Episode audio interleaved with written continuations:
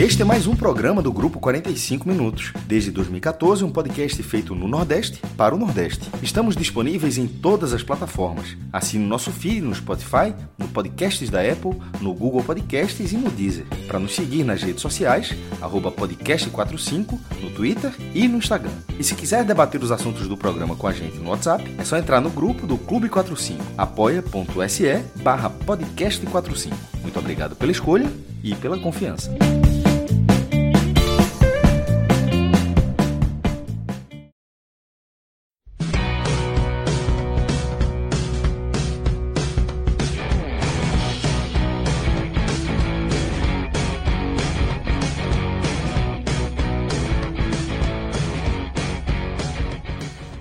Gente, começando mais um telecast, a gente vai abordar nesse megacast, nada para dizer que é um megacast.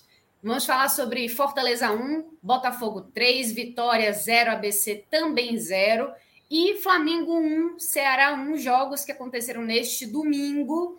E para quem não me conhece, muito boa noite, muito bom dia, muito boa tarde, né? Não sei quando é que você está assistindo esse telecast, você está vindo na live depois já de sábado, você está vindo ao vivo ao vivaço aqui quando a gente está é, na, nas plataformas do Twitter, da Twitch, do YouTube, enfim. Olá para você que está aqui acompanhando a gente. Eu sou Juliana Lisboa. Muito prazer para quem não me conhece. Estou aqui com o Thiago Minhoca e Luca Laprovítera. Daqui a pouquinho a gente vai ter Clauber Santana entrando para falar não, sobre não. o jogo. Oi? O Clauber é confirmou? Clauber? Não, o Clauber disse que não poderia. Ops, então não sabemos. Olha, fica aí o questionamento por enquanto, quem será. Por enquanto, tem eu como pessoa para falar. E Léo é que está tentando ver uma forma de tentar Léo, entrar mais. Exato, a gente olha até o final dessa live, desse, desse, desse telecast, você Mas vai, vai descobrir quem é a pessoa misteriosa que vai, é. que vai é, apresentar né, suas análises desse jogo que foi Flamengo 1, Ceará também 1. Então vamos nessa, minha gente. Vamos falar primeiro sobre esse jogo do Fortaleza e do Botafogo, que aconteceu lá em Fortaleza, ou aí em Fortaleza, onde está nosso, meus amigos, né, Tiago Minhoca e Luca, e um, um jogo, eu vou usar as palavras, e acho que Tiago Minhoca que falou isso, foi um jogo meio desastroso, né, do, do, do Fortaleza, assim, nada deu certo, é...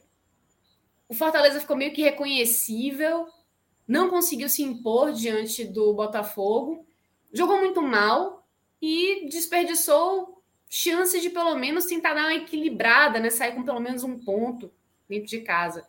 É, deu uma freada nessa, nessa campanha de retorno do Fortaleza que estava brilhante e agora vai ter que passar um tempinho aí para se readaptar e pensar nos próximos jogos, né? Minhoca, vai lá que é tua.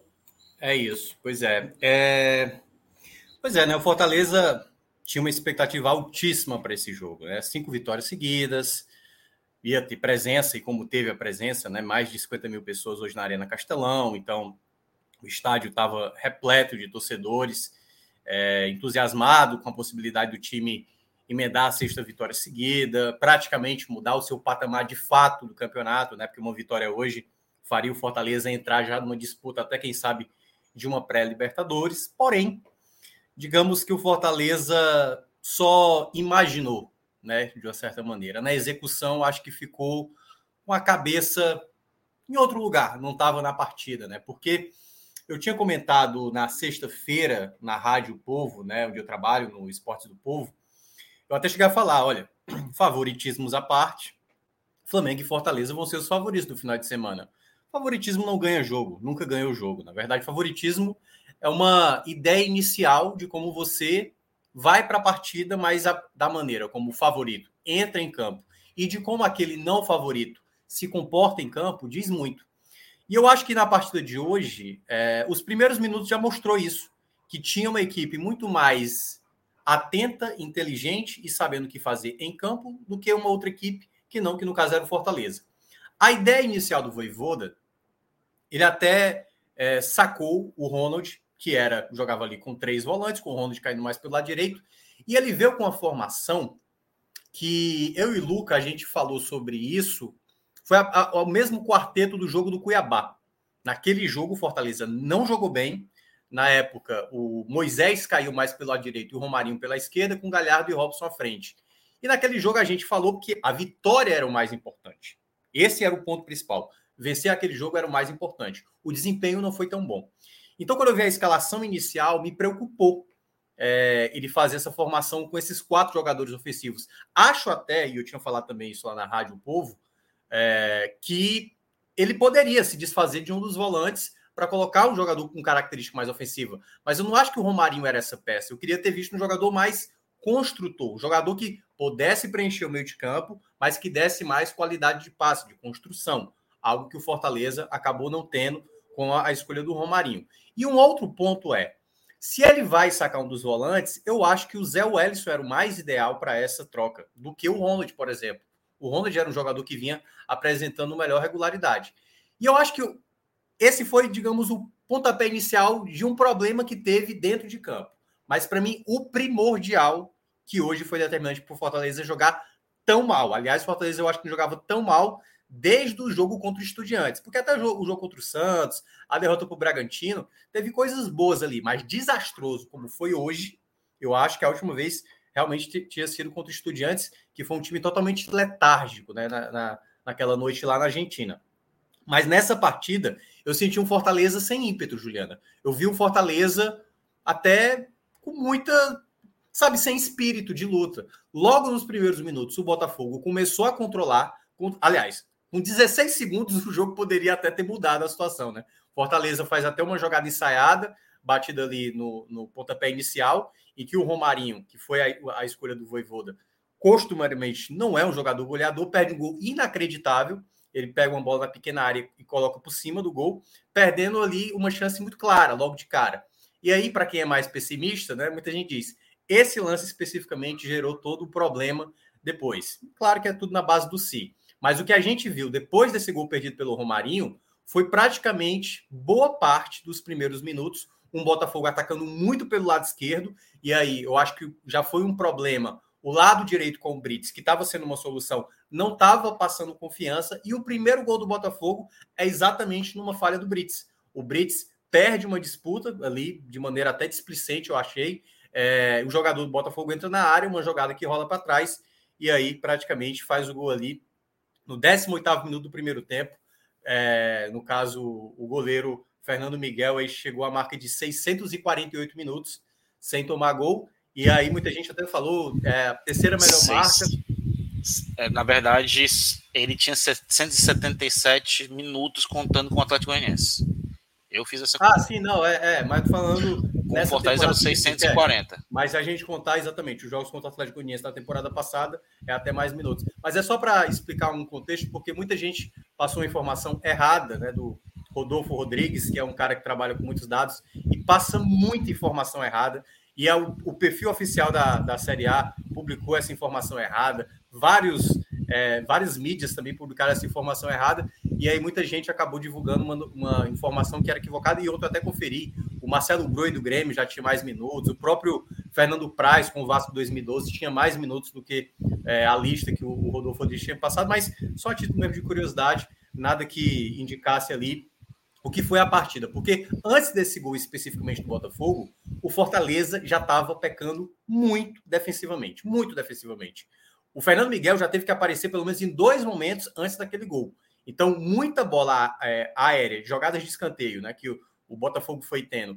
A defesa do Fortaleza mal conseguiu tirar, foi um ou dois lances, foi muito.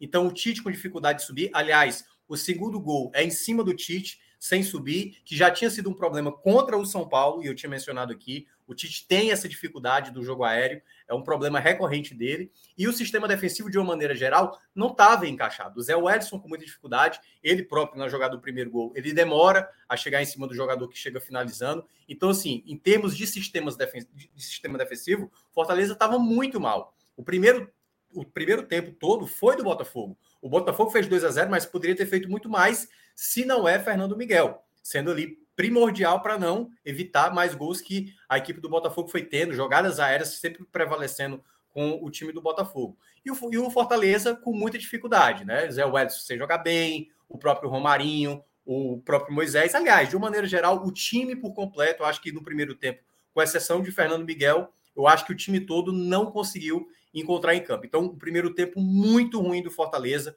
como há muito tempo a gente não via. E aí, uma coisa, né, que quando sai o segundo gol, aí o torcedor que estava na Arena Castelão ficou preocupado em não crer o que estava acontecendo, porque a, perspectiva do torcedor era de ver um time jogando para cima, um time conseguindo prevalecer. Quando volta para o segundo tempo, Voivoda, que não costuma fazer, mas tinha que fazer, ele saca o Zé Wellison e saca o Romarinho, jogadores que não estavam bem, para colocar exatamente o Pedro Rocha e também o Hércules. Não mudava muito na estrutura. Ele até pensava lá numa característica de um jogador que pudesse finalizar de fora da área, um jogador de velocista que pudesse acrescentar, mas a gente não viu Fortaleza no começo do segundo tempo também com tanto ímpeto. Claro, o Botafogo retraiu, Fortaleza ficou mais com a bola e teve, mesmo sem ter sido uma jogada tão criada, numa zona morta ali, o, o, o lateral direito, né, que era um zagueiro improvisado do Botafogo, faz uma falta assim bem desnecessária para o Botafogo, mas para o Fortaleza acabou sendo muito boa, quer dizer, boa entre aspas, né? Porque se tivesse convertido o pênalti, poderia ter sido muito boa. Pênalti em cima do Galhardo, Robson foi pegar para bater e aí eu já pensei, cara, o Robson não tá bem, não tá jogando nada bem e aí ele vai bater esse pênalti. Ele precisa converter, porque se ele não converte, a torcida já vai ficar irritada porque ele é um jogador que comete muitas muitas falhas durante o jogo. Ele perde a penalidade e aí praticamente né, minutos depois sai a jogada do terceiro gol. Aliás, belo gol do, do Botafogo, chute na entrada da área, a marcação do Fortaleza deu uma certa liberdade. E aí, com aquele 3 a 0 a situação ficava muito mais complicada, que foi o que aconteceu. Então, o Voivoda ainda fez ali, colocando Otero, colocando o Romero. Sai até um gol do, do Fortaleza numa jogada do Galhardo para o Moisés ali fazer o, o, gol do Fortaleza, o, o, gol que descontou. Aliás, um gol até importante, porque com 3 a 0 o Fortaleza estava perdendo a colocação para o Botafogo. Esse gol do Moisés colocou o Fortaleza ainda à frente da equipe carioca. Então, no geral, Juliana, foi uma partida abaixo da equipe. Uma partida que há muito tempo a gente não via. E eu acho que se deve muito à maneira como foi pensado o time, mas principalmente, como eu estava destacando, a postura em campo. Fortaleza não teve espírito para lutar pela bola, de se posicionar, de se defender de respeitar o Botafogo. Eu senti o Fortaleza muito acomodado, achando que as coisas viriam de maneira muito tranquila, que era algo que eu e Luca a gente falava desde a época lá do começo da temporada, o Campeonato Cearense, Copa do Nordeste, e eu senti um pouco isso do Fortaleza, um certo relaxamento, um certo relaxamento como se as coisas fossem fluir naturalmente, como se o Botafogo não fosse imprimir nenhum tipo de dificuldade, e o Botafogo foi bem merecedor desse, desse resultado. Aí na tela para você que está participando né, com a gente, para você que está acompanhando pelo YouTube. É, tem a, a, nossa matéria né, no NE45 sobre esse jogo. Se você quiser ver mais detalhes além dessa análise que nossos comentaristas, analistas estão fazendo, né? Lembrando aqui que são Thiago Minhoca e o Luca Laprovitra, tem também, como sempre, né, a, a, a matéria do jogo com as análises também específicas. Então, isso é mostrar que o nosso projeto do podcast 45, do NE 45, é muito grande, é muito completo, é muito complexo. E a gente pede humildemente para que você nos ajude a continuar esse projeto tão massa, tão bacana. E você pode ajudar a gente de uma forma muito simples. Dá cinco estrelas para a gente no no seu tocador, onde você ouve a gente pelo podcast, ou então dá uma curtida para a gente no YouTube, segue a gente na Twitch, então fortalece a, o nosso vínculo com você, não cai o dedo, a gente não cobra absolutamente nada, é só para você realmente mostrar para a gente que você curte o nosso trabalho, porque é com esses indicadores que a gente consegue crescer e se fortalecer no mercado. Então, agora estou abrindo aqui o YouTube. 60 pessoas assistindo, 32 likes. Ô, gente, por favor, me ajudem. Não custa nada. 30, 32 likes, agora 33. É muito pouco. Então, senta o dedo aí no like e se inscreve, ativa o sininho, que aí a gente consegue manter o nosso projeto funcionando, beleza? Então, agora fiz o papel de minhoca, já que ele desligou a câmera, não quer mais saber da gente, né? Essas coisas acontecem às vezes. Enfim, Luca Laprovita, era a sua vez de brilhar, meu amigo. O que, que você viu? O que, que você acha desse, desse jogo que foi absolutamente anormal do Fortaleza agora nesse, nesse retorno do Campeonato Brasileiro? É, boa noite, Ju. Boa noite a todo mundo que está ouvindo a gente. Para falar a verdade, né? É, eu não vejo com tanta normalidade a derrota de hoje, sabe, Ju? Eu não vejo com tanta surpresa. É, é, o Fortaleza ele vem, né? Ele vinha de uma sequência de cinco jogos. E semana passada foi um jogo que o Fortaleza não jogou bem. Ele venceu o São Paulo, mas não jogou bem. Falei aqui na live. O Fortaleza não jogou bem, mas venceu um dia muito inspirado do Fernando Miguel. Deu certo, o importante era vencer fora de casa, um, resultado difícil contra o São Paulo. É, e o Fortaleza teve sete dias para se preparar. O Fortaleza, nesses sete dias, tiveram três noites de autógrafos. Nesses sete dias, tiveram. É, é, teve camisa nova sendo lançada, torcedor apoiando, fazendo parcial todo dia, brincadeira. Torcedor curtindo o momento, mais do que justo. É, depois de cinco vitórias seguidas, igualando um recorde nos pontos corridos que pertenceu ao Náutico, né, de 2007.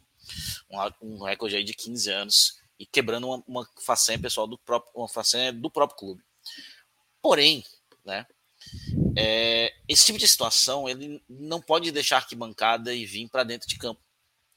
É, esse problema de confiança, de excesso de confiança do Fortaleza, que já existiu em vários momentos, é, e a gente, no próprio Campeonato Brasileiro, lá no começo, a gente falou sobre isso, que isso acontecia em alguns momentos, que parecia que o Fortaleza ia ganhar a qualquer momento, ia fazer gol a qualquer momento. É, ele voltou a aparecer hoje. O grande segredo do Fortaleza nos últimos cinco jogos foi que o Fortaleza sabia que ele tinha um papel a fazer, que ele não ia ganhar a qualquer momento. Né? Ele tinha é, um papel a fazer, ele tinha que lutar 90 minutos e eu não sei o que aconteceu nesses últimos sete dias que isso mudou. Não sei se foram as de autógrafos, não sei se foi a, só a mudança técnica. Eu concordo com o Minhoca, eu acho que eu não teria mudado tecnicamente o time, não teria colocado esse quarto atacante, ou se fosse para mudar, colocasse um jogador de maior cobertura. Com 10 minutos de jogo, estava claro que o Botafogo tinha tomado o meu campo. Com 10 minutos de jogo, o Botafogo tinha tomado o meio campo do Fortaleza. O Fortaleza já não conseguia sair. E o Fortaleza teve a chance com 15 segundos de ter o jogo na sua mão, de fazer 1 a 0 e só matar o Botafogo no contra-ataque. Teve isso em 15 segundos. Mas com 10 minutos de jogo, é, o Botafogo, o Luiz Castro, ele provavelmente assistiu os jogos do Fortaleza. Ele espelhou o Fortaleza nesse meu campo, é, povoou o meu campo, que é uma coisa que o Fortaleza vinha fazendo e largou de mão hoje e o Fortaleza não conseguia sair. O Fortaleza não conseguia fazer a dobra que ele queria pelas laterais. Faltava passe, faltava qualidade e, mais importante, faltava é, força física para isso. A entrada do Zé a permanência do Zé Wellison, que não vem bem, novamente vou colocando aqui, o Zé Wellison não vem bem desde que voltou de lesão. Eu acho que ele foi a pior opção de todos os lances que o Fortaleza tinha para jogar até os que não estão sendo usados, né? Exemplo do Felipe, que está afastado. Eu não sei como é que se afasta um jogador que tem quase 300 jogos e é um dos maiores campeões da história do clube, sendo titular em tudo que o time já ganhou de importante nos últimos cinco anos, seis anos.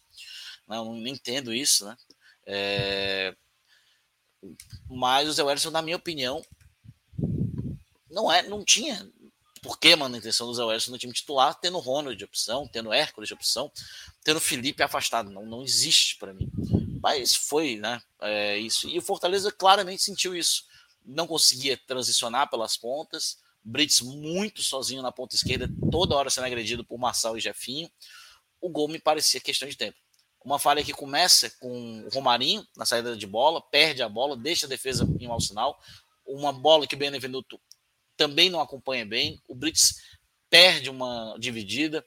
É, Zé Wellison não acompanha também o Eduardo. O Tite não vem fechar. Eu acho até que o próprio Fernando Miguel, que vai estar no meu top 3, é, poderia defender aquela bola. Acho que a bola foi muito no centro, mas acontece, né? não foi a falha. Foi só uma bola que talvez um pouco mais concentrado ele tivesse pego, mas não colocaria como falha. É, e aí o Fortaleza não, não entrou mais no jogo. Fortaleza morreu daí. E, a, e mesmo com 2 a 0 no primeiro tempo, e olha que o Fernando Miguel fez duas ou três defesas bem importantes, ele muda, tira o Zé Welles o Romarinho, que vem mal, bota o Pedro Rocha, bota o Hércules, mas ele não muda a estrutura do jogo. O Fortaleza ele também não vem bem no segundo tempo. Ele acha um pênalti com o Galhardo, ele acha um pênalti com o Galhardo, é, mas até ali o Botafogo era melhor. O Botafogo ainda controlava a partida. O Botafogo tinha um domínio do jogo. É, e o Botafogo já tinha tido a primeira oportunidade no segundo tempo, enquanto o Fortaleza não tinha feito basicamente nada. E nesse momento do pênalti, que era o momento que o Fortaleza tinha é, para retomar o jogo, veio uma, uma, escolha técnica muito questionável, que é do Robson bater pênalti. Tu tem um Galhardo que bate pênalti, e bate com maestria pênalti. E o Robson, que é um jogador que, mesmo em condições normais, não é um, um bom finalizador, que nunca foi batedor de pênalti, que nunca foi cobrador oficial em time nenhum que ele jogou na vida. E o Robson já é um cara de 31 anos, para bater um pênalti em cima do Gatito. O Gatito é um goleiro experiente, titular de seleção paraguaia há 10 anos, um dos goleiros com melhor números e eficiência em todo o mundo em cobrança de pênaltis. o Fortaleza coloca o Robson. O Robson bate mal, 2 a 0 e o Fortaleza continua mal, perde assim, podia dar aquele ímpeto do empate talvez, mas o Botafogo volta a dominar o jogo. E o Voivoda só tenta fazer uma coisa para mudar quando leva o terceiro gol. Ou seja, ele esperou o Fortaleza estar tá perdendo de 3 a 0 em casa para fazer uma mudança tática. É, ele não volta para o 4-4-2, ele não, ele não faz esse esquema, ele vai para um 3-4-3, onde Hércules e Juninho. Eu acho que quando estava o 3-4-3 com Hércules Benevenuto e Brits, o Fortaleza tinha muito mais ímpeto depois que ele mudou. Quando ele volta o Brits para a direita, o Benevenuto vem e o Juninho Capixaba vem ser o terceiro homem de defesa. Eu acho que o Fortaleza perdeu muito com isso. E a, a sugestão que fez mais efeito foi a entrada é, foi quando ele muda nesse 3-4-3, né? Não foi nem a substituição, foi a mudança do time. Que ele, o Galhardo estava um pouco mais ali no meio, né? Ele faz tipo um losango e o Galhardo fica trocando com o Moisés e daí que sai o primeiro gol do Fortaleza.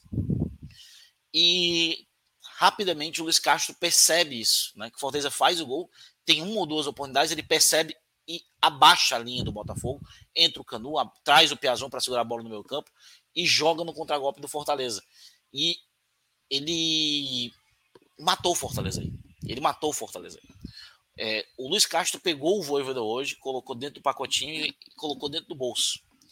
Foi um jogo de um, é, de um jogo que Fortaleza, na minha opinião, a gente pode olhar as estatísticas aqui, tem gente olhando as estatísticas dizendo, ah, foi um jogo até equilibrado. Não acho que foi equilibrado.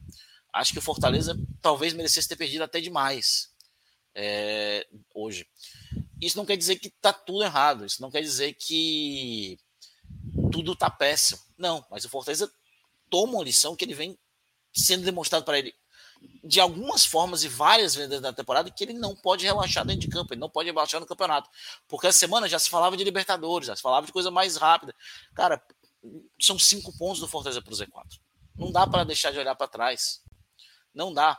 E eu, eu ficava olhando muitos influencers da torcida do Fortaleza e pessoas ligadas ao clube, falando de pré-libertadores, falando de pré-libertadores, e eu ficava assim, pô, cara, beleza, a gente tem cinco vitórias para o jogo contra o Botafogo, que é um time que está em uma fase, que é um time que está em crise técnica, estava em crise é, administrativa, está um clima péssimo no Rio de Janeiro, é, mas ainda não é um time perigoso. É um time perigoso.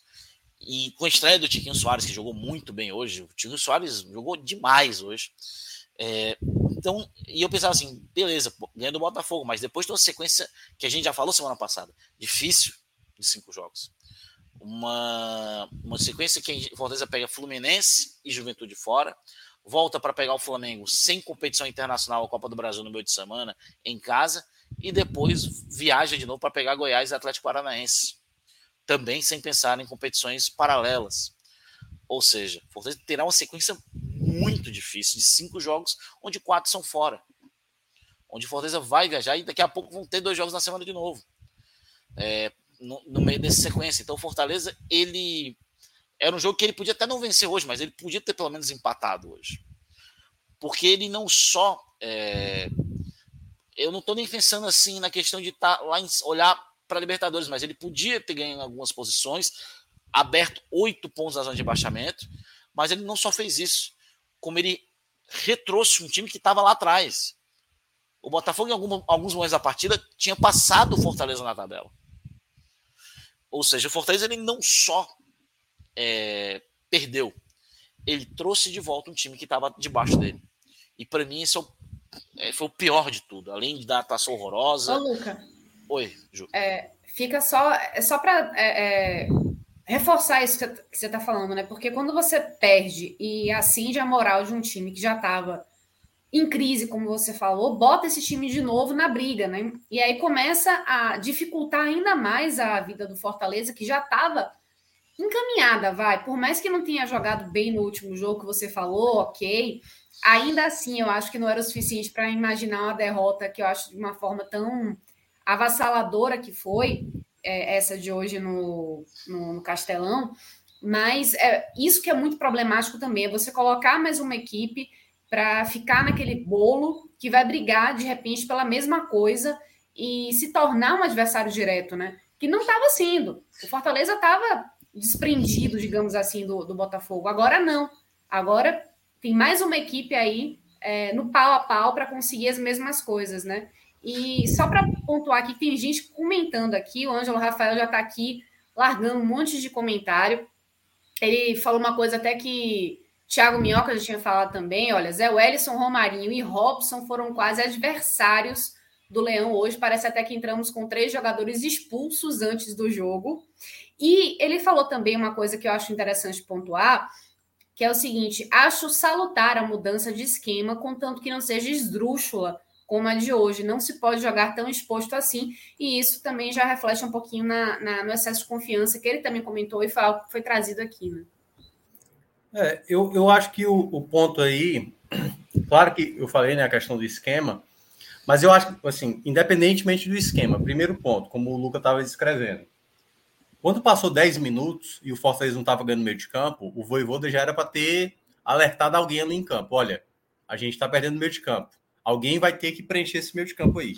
Se não está ninguém preencher... linha. Ele pediu pelo menos ter descido as linhas, né? As linhas isso, laterais, nem isso ele fez. Isso. E, e aí, se não deu resultado, né? Tomou um a zero, então vamos se desfazer daquilo que a gente pensou inicialmente. E aí, às vezes, o Voivoda demora a a se desfazer daquilo que ele acredita. Né? Ele geralmente, quando vai trocar, mesmo o time não jogando bem às vezes, vai para o intervalo, só vai trocar os 15, às vezes só depois que toma o gol, como disse o Luca, foi preciso tomar o terceiro gol para fazer uma mudança mais significativa no, no formato de jogo. Mas eu volto a repetir, para mim, eu acho que tem muito mais a ver com a maneira, entendeu? É, de como o time entrou em campo, a concentração em campo. Por exemplo, o caso que eu falei do Brits, né? O Brits é um jogador que se é aquela jogada nas cinco rodadas anteriores, o Brits não deixava o cara passar nunca, entendeu? Então, esse tipo de, de relaxamento, como eu vi hoje, isso é mais preocupante. O Fortaleza pode jogar no 5-4-1, num qualquer formação. Tem que ter o equilíbrio como time, o treinador tem que ver o que é que ele está ganhando, o que é que ele está perdendo com a formação, mas acima de tudo, os jogadores em campo não podem ter relaxamento. Algo que a gente sempre bateu no Fortaleza aqui desde o começo do ano. É um time que não pode jogar relaxado.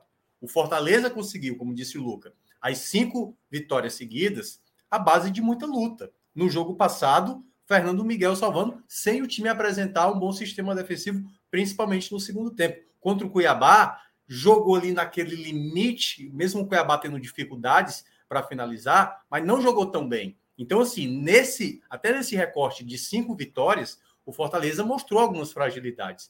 E é por isso que o Fortaleza não pode achar que as coisas estão resolvidas, que todo mundo entra em campo. A gente pode sair tocando a bola como quer. O Botafogo fez uma marcação muito bem feita. E é nesse momento, quando você percebe que o adversário está melhor do que você, você jogando em casa, perante a mais de 50 mil pessoas, você não pode deixar que esse negócio perdure por muito tempo. A partir do momento que o Botafogo tentava, tentava, e o Fernando Miguel começou a chamar ali a, a, o destaque pelo lado do Fortaleza, eu falei, opa, tem alguma coisa errada. Em 10 minutos, o Fortaleza não podia mais deixar o Botafogo crescer. Era conter, era começar a dar resposta, tentar ir, ir para cima da marcação, desfazer o time que fosse. Agora não deve Fortaleza ficar nessa, de não, não, não, estamos aqui sofrendo, mas uma hora vai dar certo. Não, não dá. Você tem que ser rápido, rápido. E quando você perde a chance, como perdeu o Romarinho, é aquela coisa, não pode ficar se baseando só porque perdeu aquela chance. Olha o que aconteceu nos minutos seguintes.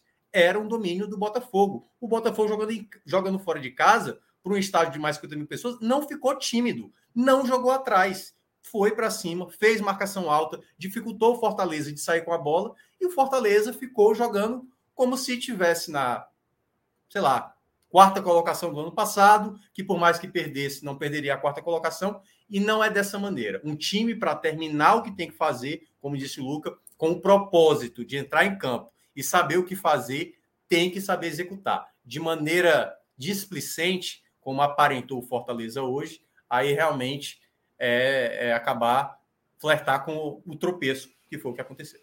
E, cara, é, falar que tá um pouco do Botafogo, né? Que espelhou muito bem o Fortaleza e dificultou muito, porque assim, o Botafogo ele entra em campo espelhando, né, o Tietê ali para sair naquela saída. Eu acho que o Tietê ele foi escalado justamente para marcar o Ronald. Porque o Tietê ele, ele vem no linha um pouco mais atrás, né? E ele vem justamente para talvez quebrar esse ímpeto do Ronald. Quando o Tietê ele monta isso tudo, o Botafogo espelha o Fortaleza naquele meio campo povoado do Botafogo, do nada o Botafogo percebe e diz assim: peraí, o meu campo não está povoado. E tem uma coisa que ele faz muito interessante: ele coloca o Tiquinho Soares em cima do Benevenuto. Ou seja, o único jogador de velocidade das águas de Fortaleza, que o Tite é muito lento, tá, tá, tá, tá, contra um jogador que fisicamente é muito mal, mais forte do que ele. E o Tiquinho literalmente estava toda hora na frente do Benevenuto. E eu acho que foi um erro muito grande do Fortaleza não ter percebido esse tipo de situação. Porque realmente devia ter sido trocado quem estava fazendo a cobertura do, do Tiquinho. Estava claro que o, Benevenuto não estava tendo a força física para isso. O Tite teria talvez essa força física para fazer essa marcação individualizada. Então foram vários errinhos é, juntos também, como a gente vem falando aqui, com a postura do time em campo, que trouxeram isso. Porque perder de 1 a 0 é normal, perder de 2 a 1 acontece, tem jogos assim. Mas perder da forma que foi, de 3, chegou a estar tá perdendo de 3 a 0, podendo ter sido mais. Levando 3 a 1, perdendo pênalti, com o jogador acompanhando trotando o adversário em jogada em chute de frente para o gol. Isso não pode acontecer. É, muita gente às vezes reclama, ah, vocês só, só comentam um lado, mas é difícil fazer, o, é, fazer um comentário e ignorar, por exemplo, a forma que o Fortaleza fechou. O Fortaleza facilitou muito para o Botafogo cruzado. O Botafogo fez um grande jogo, fez um grande jogo, mas o Fortaleza facilitou demais. Se não tivesse facilitado tanto, talvez podia até ter perdido, mas não da forma vexatória que foi hoje. Que 3 a 1 não condiz com o resultado.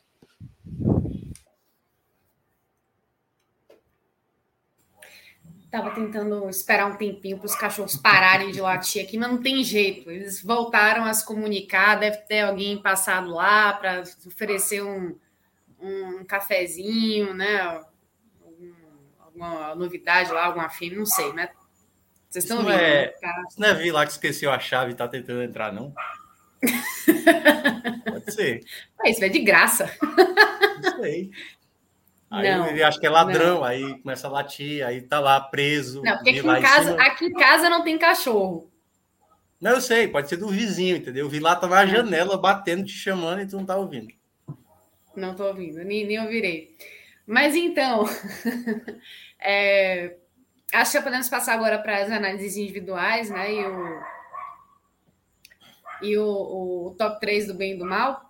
A não ser que vocês tenham mais alguma coisa em relação à partida para trazer. Não, o que eu ia falar é, é da, da, sequência, né? Que o Luca até mencionou aí. Os próximos cinco jogos, quatro são fora de casa. Claro que tem alguns fora de casa acessíveis, não é que. E principalmente depois desse jogo, né? Que muita gente já considerava que o Fortaleza era bem favorito contra o Botafogo. Não dá mais para falar essa coisa assim. Vai lá e, e, e traz os três pontos. Tem que ir lá jogar e conseguir os três pontos vai ter o Fluminense, como disse o Luca, possivelmente um time alternativo do Fluminense, embora o Diniz não tenha poupado tanto, né? Então, se poupar. O Fluminense deve, deve titular, pô. É. é depois o Juventude. Esse mês de temporada. Depois o Juventude, que está fundado na lanterna, e o, o, Juventude, às vezes, tudo bem, não vence, mas para tirar ponto deles lá, ninguém consegue também com uma, uma, uma, uma larga escala de, de placar, geralmente é no 1x0, sabe? Ontem, por exemplo, empatou 1x1, poderia até ter ganhado do Havaí. É, e aí depois vai ter o Flamengo em casa com Goiás, Atlético Paranaense, Atlético Paranaense e Goiás, não lembro a sequência. Então, cinco jogos. Goiás e Atlético. Eu até tenho falado, Luca, que eu tinha projetado depois do jogo do, do Inter, que o Fortaleza tinha que terminar com 34 pontos até a trigésima rodada, certo? Que eu tinha projetado. Imaginando uma permanência, restando oito jogos para fazer oito pontos, botando 45, que geralmente nem é a pontuação para se, se manter, né? Geralmente é um pouco menos que isso. Então, se o Fortaleza, se ele quiser ter uma, uma boa recuperação, estou falando de 15 pontos disputados, somar 4 pontos, certo? 4 pontos, para ainda estar tá na mais segurança. Além disso, é o Fortaleza já ter uma tranquilidade melhor para essa vaga da Sul-Americana, que agora, né, queira ou não, o Fortaleza se inseriu. Lembrando que com o encaminhamento na Copa do Brasil na Libertadores, até o 14 lugar hoje está praticamente quase que confirmado a vaga na Sul-Americana. Então, eu acho que esse é o ponto importante. E é bom também destacar o que o Rocha acabou de mencionar, né? Em caps look aqui, ele estava. Não sei se ele está com raiva. A gente teve, o Fortaleza fez várias ações essa semana aqui no shopping de Fortaleza, com vários jogadores dando autógrafos e tal. Eu não acho que teve nada de errado nisso. E é como disse o Luca, né? Uma coisa é o que vem de fora. O torcedor tem todo o direito de sonhar até com título. Se ele quiser, vamos buscar o Palmeiras. Quiser sonhar, é livre. Ele não, ele não precisa ser racional. Agora, internamente, o Fortaleza, que pode fazer esse tipo de coisa que fez na semana, não pode, é no dia do jogo, os caras achar que, tá, que a, as coisas foram dadas de. É só aquela é. coisa. Se lembra como ganhou do São Paulo? Se lembra como ganhou Eu do Inter? Concordo discordando. Mas, é, cara, é o excesso, cara. Foram três, meu. Foram três, é, tudo bem. Foram três. Não, mas eu não acho que foi. É assim. Eu, eu de acho seis que tem... dias de tre... Era uma cada dois dias. É muita coisa. Eu sei, mas eu não acho que mês. isso é totalmente determinante, sabe? Eu acho que não influencia... é determinante, mas é. mostra como mostra como a instituição tá olhando para as coisas. Na mas minha assim, opinião. É, enfim, é, ontem a gente até entrevistou o Alex Santiago, até chegar a perguntar por um momento lá da. Nem perguntar, eu falei assim: ó, próximo ano a, a pré-Libertadores começa em fevereiro.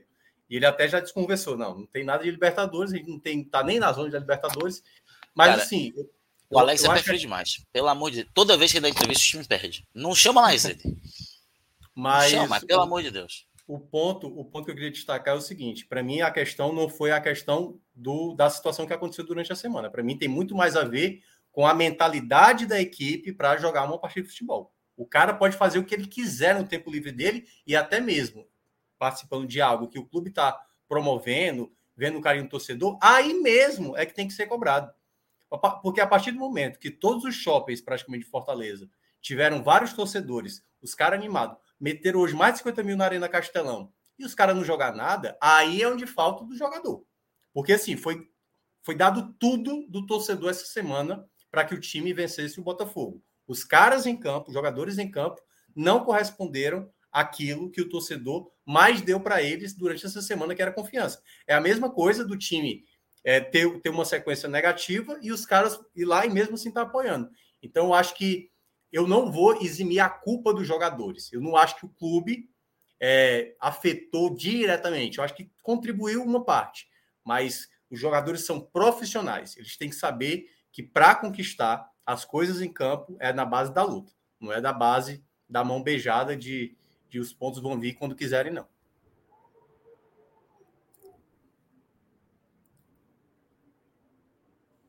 Muito bem. É, acho que agora podemos passar para o pódio do bem e do mal. Quem quer começar? É, posso começar, posso começar. É, top 3, vou começar com positivo, porque é muito difícil, foi muito difícil né? É, quando terminou o jogo, eu vi a, a, o tweet do Minhoca, que foi difícil achar, ele dizendo que é, ia ser difícil pensar em jogadores que foram bem no jogo. E eu realmente, pensando muito bem aqui, que eu penso assim, né? Foi muito difícil escolher esses três, né? Terceiro lugar para mim fica com o Fernando Miguel, foi bem. É, apesar que eu acho que talvez o primeiro gol desse para pegar, eu acho que ele foi bem, ele salvou muito bem na, em muitas jogadas. Ele evitou um desastre muito maior com defesas importantes, como a cabeçada do Tiquinho Soares ali aos 15 do primeiro tempo, é, como a jogada do Júnior Santos ali no final do jogo. É, muito bem o Fernando Miguel para mim, é, terceiro lugar. Segundo lugar para mim, é, ficou Moisés. Ele errou muito, errou muito, mas porque ele tenta muito. Né? Ele tenta muito. Então, o Moisés ele fez o gol, gol importante, como eu, eu venho falando já algumas rodadas. Se o Fortaleza quer ficar na Série A, se o Fortaleza almeja algo, passa muito pelo Moisés. E mais uma vez, é o quinto jogo seguido que ele participa de gol, ou faz gol, faz gol e participa de gol, né? Então ele mostra quão decisivo ele é nesse momento da Série A. É, e por último, né? É, o primeiro lugar para mim, e eu acho que vai ser uma opinião muito, muito mais, muito impopular mas tudo que o Fortaleza fez no jogo hoje foi passando pelos pés dele. Foi o Thiago Galhardo. Pênalti com o Galhardo. O gol com o passe do Galhardo. A jogada de maior perigo no jogo, Thiago Galhardo. Tudo hoje passou. Quando o Fortaleza criou ou fez alguma coisa, tudo passou pelos pés de Thiago Galhardo. E o que resume muito o jogo do, de hoje, né? Porque o Galhardo não fez uma grande partida. Na verdade, ninguém fez uma grande partida. Mas se o Fortaleza fez alguma coisa hoje, foi graças ao Thiago Galhardo. E aí, uma menção honrosa ao Lucas Sacha, que foi bem ali, ali num, um, um, uma pontinha de serenidade no meu campo, no mar de desorganização, mas no mais, esses são meus top 3, né? Positivos. Já negativo é muito difícil porque tem muita gente para colocar. Né? É, para mim, o terceiro pior em campo se chama Robson. É, eu acho que ele nem ia entrar nessa lista. Eu acho que ia entrar um dos zagueiros, o Benevenuto ou o Tite, que foram muito mal no jogo. Mas o Robson entrou porque teve o agravante de tomar a bola do Galhardo e bater o pênalti, base aquela coisa horrorosa. Muito mal no jogo, errou tudo, errava reposição, errava tudo.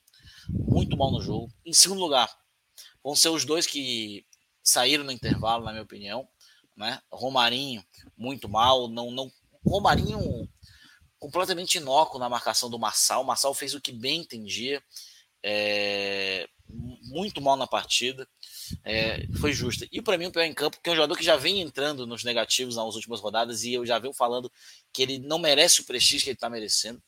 Acho, inclusive, que a, é, o Fortaleza ter comprado ele nesse momento foi um pouco precipitado.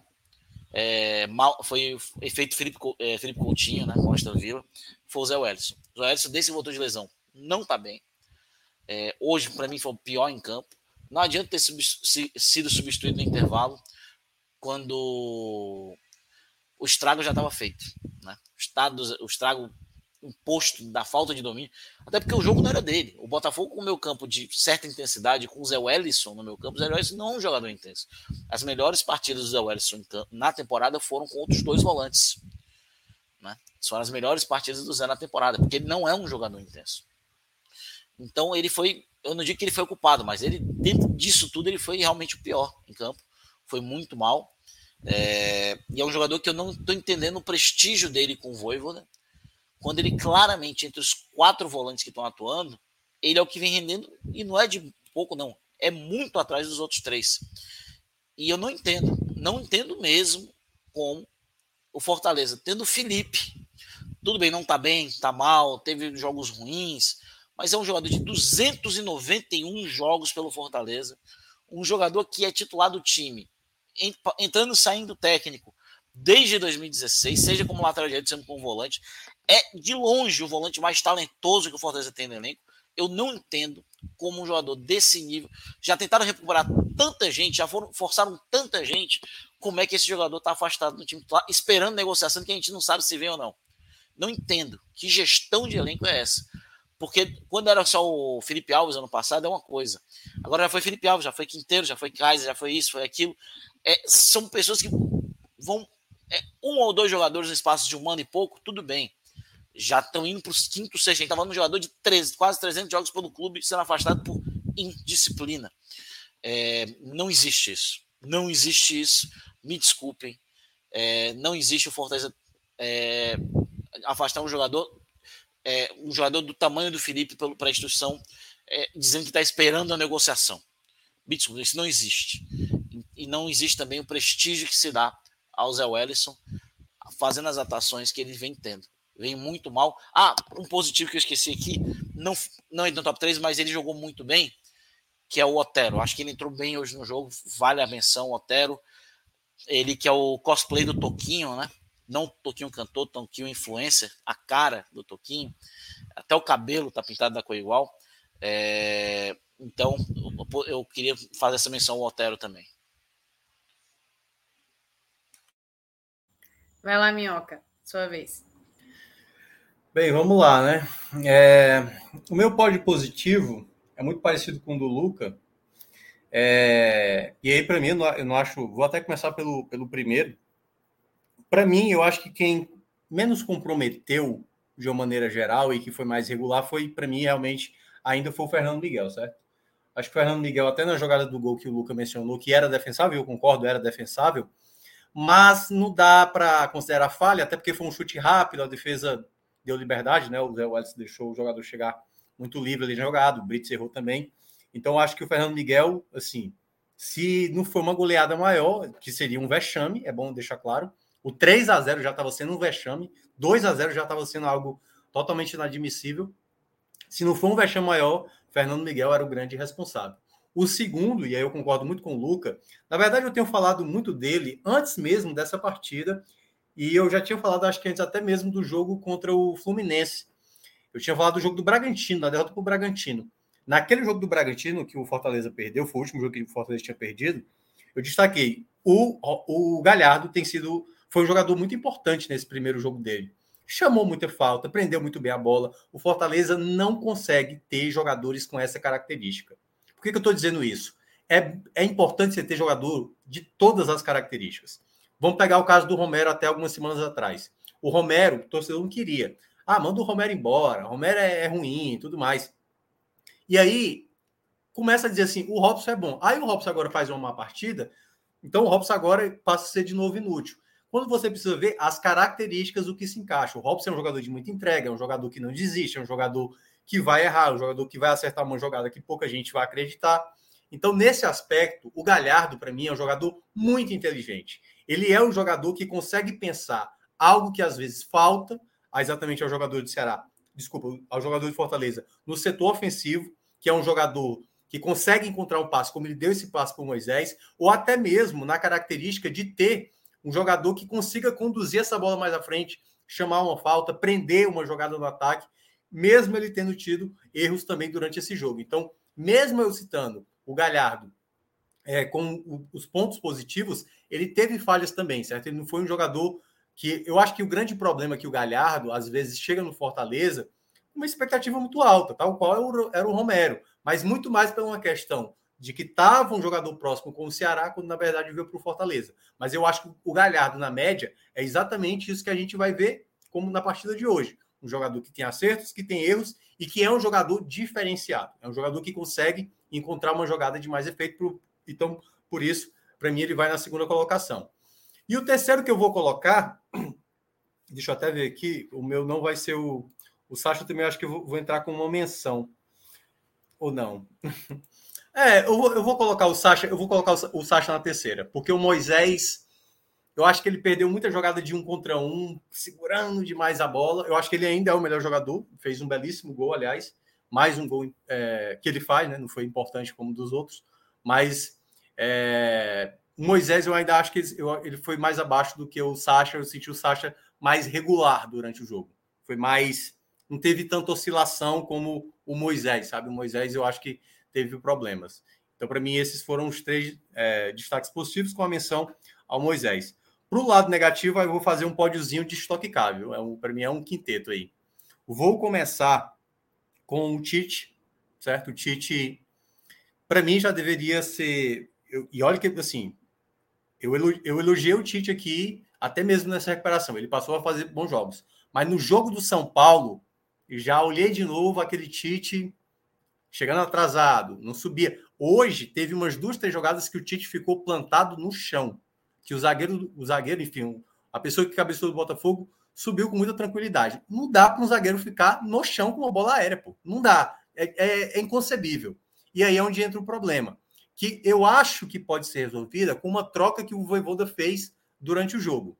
O Brits foi para a zaga e aí ele colocou um outro jogador ofensivo, mas que pode ser mais para frente uma dupla de zaga Benevenuto com Brits, tendo a volta ali do, do, do Tinga no, do lado direito. Pode ser uma alternativa. Até Fica muito baixo, Tinga... não para o time que. É, até porque eu acho que também o, próprio o próprio Brits não tem também um bom jogo aéreo. No jogo do São Paulo eu até tinha destacado. Mas o que eu estou querendo dizer é o seguinte: o Fortaleza tem uma dificuldade na bola aérea com o Tite em campo. Para mim, tem uma dificuldade. Que aí eu entro no, no, no, quarto jogador, Luca, que é exatamente o Brits. Eu senti hoje que o Brits fez a pior partida dele com a camisa do Fortaleza, mas muito abaixo, assim, sabe? O Brits é um jogador que estava sendo fundamental em muitas jogadas, ele não deixava o jogador passar. E hoje, o lado direito do Fortaleza, principalmente no primeiro tempo, foi muito vulnerável porque o Brits não estava com a imposição física. Teve momentos que o Brits até ele errou passe em algum momento e, e eu fiquei focando assim, pô, o Brits hoje está irreconhecível. Ele, ele, ele errava o passe e ele até, sabe assim, ficava brigando com ele mesmo, tipo assim, cara, eu tô muito mal, assim, sabe, como se ele entendesse que não estava vivendo realmente uma boa tarde. Então, acho que assim, pela expectativa e pelo que já mostrou até então, na partida de hoje, o Brits também vai ter que entrar nesse pódio, mas eu coloco ele na quarta colocação. E aí, os três primeiros é exatamente o que o Luca, o que o Luca mencionou. É, eu acho que a partida do Robson foi muito ruim, muito ruim. E ele é um jogador que vai errar sempre. E na, na penalidade não dá para cometer o erro grave, né, de bater, a, a, bater uma penalidade daquele tipo, né? Eu acho que naquele momento ele não era o jogador para isso. Eu acho que o Galhardo mesmo não sendo tão especialista, mas é um jogador que já viveu melhor esse momento com penalidades do que o próprio. O, o, o Fortaleza hoje não tem nem batedor oficial na prática, né? Porque antes era o Pikachu e o Pikachu também não era que tinha essa conversão tão alta. Tanto é que já perdeu o pênalti esse ano no jogo contra o Inter, por exemplo. Então, para mim, eu vou botar o Robson na terceira colocação. Na segunda colocação, o Romarinho, que eu acho que na ideia pensada, na execução pensada, no gol perdido, que, cara, é inadmissível. Você olha o replay, ele fez o mais difícil, que é dominar a bola para ajeitar para a perna e conseguir chutar para fora. Mas o Romarinho muito mal na partida. Eu acho que o contexto do Romarinho é mais para um, um, contexto de eu estou ganhando, preciso do contra-ataque, pode colocá-lo. Ou então, no caso, ser o Pedro Rocha. Mas eu acho que para ser titular, o Romarinho é um jogador que não dá para confiar para resolver jogo. Ele não é um jogador confiável para resolver jogo, na minha avaliação. É, e o primeiro colocado, Zé Edson. O Zé Edson foi muito mal, acho que não merecia mesmo essa titularidade. E eu até tenho receio, pelo que o Luca mencionou, que é o seguinte: eu tenho receio do Voivoda é, fazer do Zé Wellison o que foi ali com o Jussa em boa parte do campeonato. De é, meio que explicar o seguinte: para fazer o jogo posicional, esse é o cara ideal. Eu entendo o que ele quer dizer, porque tem a questão do vigor físico, mas eu acho que o posicionamento, às vezes, do Zé Wellison, ele não dá a perfeição ali com o Lucas Sacha, entendeu? Quando a gente viu o Lucas Sacha muito bem, foi com o Ronald, ou até mesmo com o Zé Wellison, mas tendo o Ronald, é, Ronald juntamente com. Qual era o outro que, que jogava antes do Zé Wellison voltar? Tava, tava o Crispim. Era o Crispim, né? Ah, é verdade, é porque era, era Ronald, Sacha com Crispim, exatamente. Então eu acho que na ideia, se é para fazer um time com dois volantes, eu acho que o Ronald apresentou mais regularidade nesse momento, nesse momento, do que o Zé Wellison. Acho até que o Zé Wellison ele pode melhorar, mas o contexto que o Zé Wellison apresentou grandes jogos era um contexto que o Fortaleza sofria mais quando o Zé Wellison tinha a bola longa para fazer uma jogada de contra-ataque. Então, nesse momento, não acho que o Zé Wellison seja a peça ideal e para mim hoje foi o pior do jogo. Muito bem. É, finalizando então essa análise do primeiro jogo, né, que foi Fortaleza e Botafogo. Mas antes de me despedir de meu amigo Luca, eu quero aproveitar a presença dele para a gente chamar nosso recreio, que é o Bet Nacional. Que na verdade não tem sido muito recreio esses dias, né? Até porque rolou um fumo desgramado aí na, nas apostas tá? feitas ontem, né? O negócio foi feio. Rapaz, de novo. Conseguimos errar tudo. Ah, aí foi Cássio, é, Cássio Zirpoli, só para lembrar. É. Aí Minha meteu nossa 100, senhora. Ele meteu 100 reais em Flamengo. Assim, tinha lógica, certo? Flamengo, Fortaleza e quem mais? E Cruzeiro, né? A gente errou os três. Cara, Mas ele meteu 100 reais, cara. A gente, tá, a gente tá com, a gente tá com pouco, ele meteu 100. Aí... Lá, no, onde, lá na escala onde eu trabalho, o, o, o, o cara que faz tudo, ó, faz tudo, ele, ele gosta de apostar, né? Até prestou é. o Bet Nacional. Eu falei para ele, cara, uma coisa que eu aprendi na minha vida. Eu nunca aposto em Ceará e Fortaleza. Porque o Ceará e Fortaleza são dois times coringas. Você nunca sabe o que pode sair deles. Pior que é verdade. E eu não aposto. Eu falei, cara, não aposto em Ceará e Fortaleza. Nunca. Nem contra, nem a favor. Doido é quem faz. Nunca. É isso. É, maestro, essa aí é para você, ó. Beijo, estamos aqui pensando em você não, agora é, neste momento. A gente só perde 20, 40 e tal. Aliás, explicar que Teófilo... ele estava com muita confiança, né? Excesso de confiança não, é, é... Ele er, se... erro, erro de quem, de quem não tem problema com dinheiro, né? Vai gastando, vai gastando. Ou eu, que não tem, né?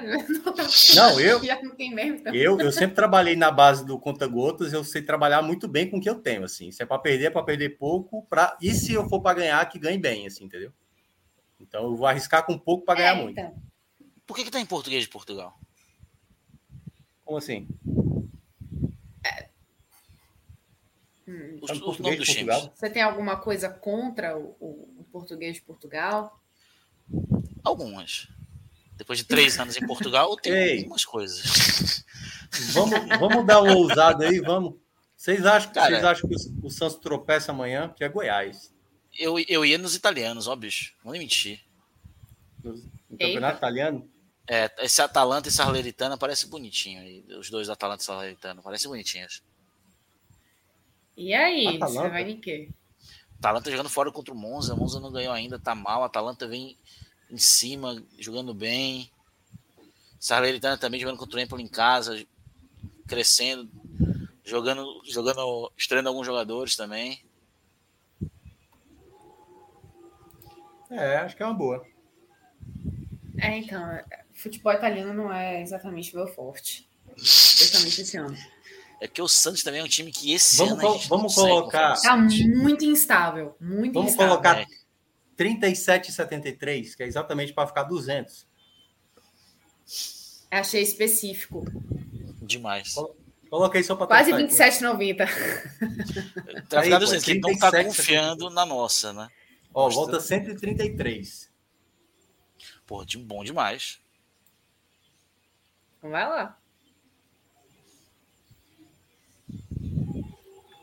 Deixa eu ver. Amistoso entra? Amistoso? Como assim? Tem amistoso? É, amanhã tem amistoso internacional entre a seleção feminina e a seleção da África do Sul, se eu não me engano. É, então. Será, será que tem? Porque geralmente é amistoso, dependendo do. Eles nem colocam. Botei seleções vale, internacionais. Mas não tem, tem, tem, que eu já vi. Tem? Tem. Botei. É... Fute... Brasil leva. É, o Brasil é mas deve estar tá pagando baixo, né? Deve estar tá pagando um em alguma coisa. Deixa, deixa eu só mandar aqui uma mensagem para Teófilo Titara, que diz: Poxa, Minhoca, tu é bom, respira às vezes, tu se perde demais.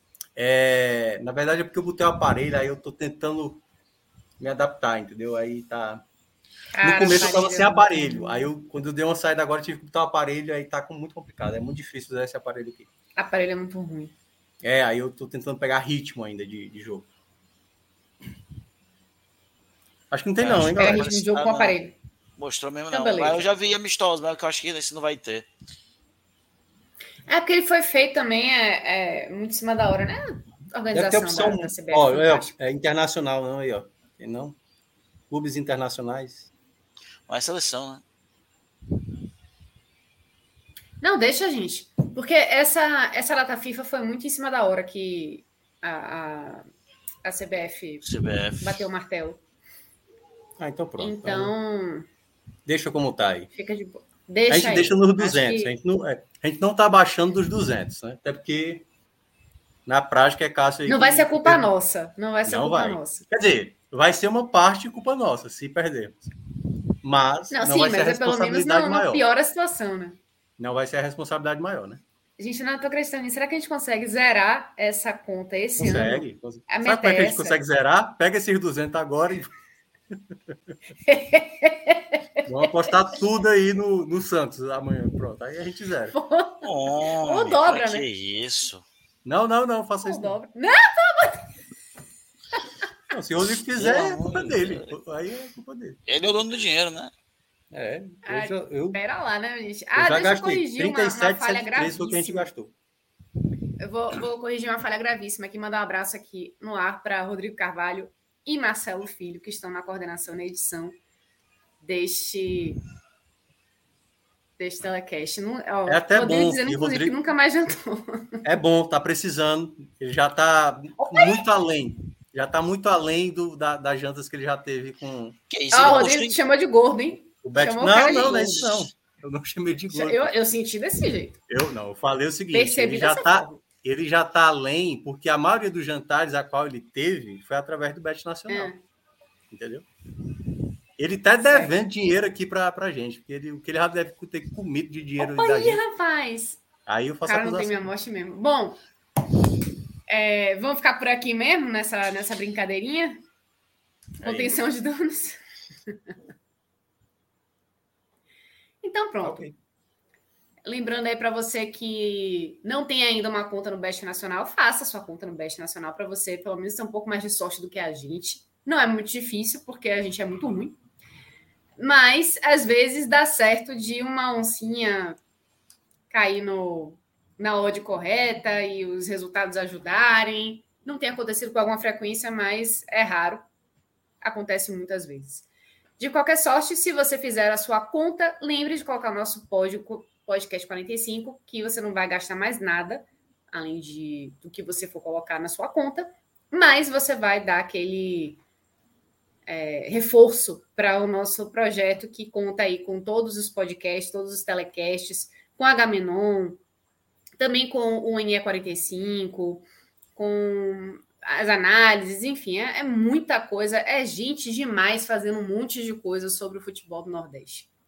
Então é isso aí. Luca, é, quero agradecer aí sua participação. Obrigado, Ju. Uma boa noite para vocês. Obrigado, Minhoca, porque a gente está alimentando os gatos agora. É, é hora. Mas, pessoal, boa noite. Valeu, tchau, tchau. Até semana que vem. Quem sabe com uma tomando cerveja de novo, que é muito mais legal. Até mais, pessoal. Eu acho. É isso. Tchau, meu bem. Bom, ficamos aqui agora, eu e meu grande amigo Tiago Minhoca. Vamos analisar e comentar esses dois jogos que aconteceram também neste domingo. Falar primeiro sobre o, o Vitória, que empatou sem gols com o ABC, um jogo que aconteceu no Barradão. E antes da gente entrar na, na partida, antes da gente entrar no que, que significou esse resultado para o Vitória, que já sinalizo que não é nada assim de absurdo, não é nada de jogar toalha, é reversível, ainda tem campeonato para isso.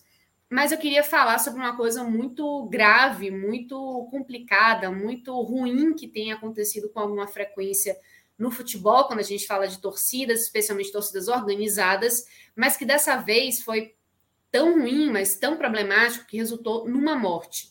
Foi uma briga entre torcedores é, de Bahia e de Vitória, das organizadas principalmente, né? Que deixou uma pessoa morta e 53 pessoas foram detidas, né, foram conduzidas, na verdade, à central de flagrantes. E tem um vídeo circulando nas redes sociais, é um vídeo forte, que mostra é, pessoas com a camisa da torcida organizada dos imbatíveis, a TUI, né, do, do Vitória. E mais pessoas ficaram feridas, pelo menos mais duas pessoas ficaram feridas e foram levadas para o Hospital Geral do Estado, daqui, é, aqui em Salvador. Então, é, isso aconteceu no bairro de São Caetano. E foi momentos antes, né? Foram, foi algumas horas antes desse jogo entre o Vitória e o ABC, né? Que aconteceu no Barradão é, pela Série C. Então, uma pessoa morreu, gente. É, isso é inadmissível já de tantas formas, brigas de torcedores. A gente já tá falando, aí são imagens do vídeo, né? Uhum. É, eu estava aqui já vendo se tinha alguma outra atualização desse caso. Olha só a barbaridade, né? Um carro dando ré e atingindo pessoas que estavam correndo na rua. E uma delas morreu. Isso que a gente é. já tem um histórico aqui em Salvador nesse ano muito preocupante. A gente já teve um atentado terrorista, acho que a palavra é, é essa, de membros da torcida organizada do Bahia. Todos os dados apontam para isso. Jogando bombas no bombas mesmo no plural, no ônibus do Bahia. Uma outra pessoa ficou ferida também. Esse atentado quase cegou Danilo Fernandes, quase machucou mais seriamente outros jogadores. A gente teve um outro caso de agressão a um torcedor que a torcida do Vitória achava que se tratava de um torcedor do Bahia, mas na verdade era até um torcedor do Vitória usando uma outra camisa de time. Acabaram com a moto do cara, e aí depois houve toda uma ação para entregar uma outra moto para ele, contenção de danos, mas isso mostra que a gente já está perdendo a civilidade já há algum tempo, e isso está piorando, está escalando para um momento em que a gente não tem mais possibilidade de conviver em sociedade em dias de jogos. Isso é absolutamente inadmissível. Em Salvador, a gente sempre teve uma cultura muito boa de ter torcida mista nos estádios. Né? Na Fonte Nova, a gente sempre teve isso, culturalmente. Existia um setor na Fonte Nova em que torcedores de Bahia e Vitória ficavam juntos, assistiam juntos ao jogo. E agora que a gente vê é violência, é briga, é mandar matar. Isso é inadmissível. Então eu queria deixar aqui meu repúdio completo e total ao que aconteceu hoje, ao que vem acontecendo, é, e pedir para devolverem a, a sensação boa que a gente tinha antes de torcer aqui em Salvador, porque isso já está perdido.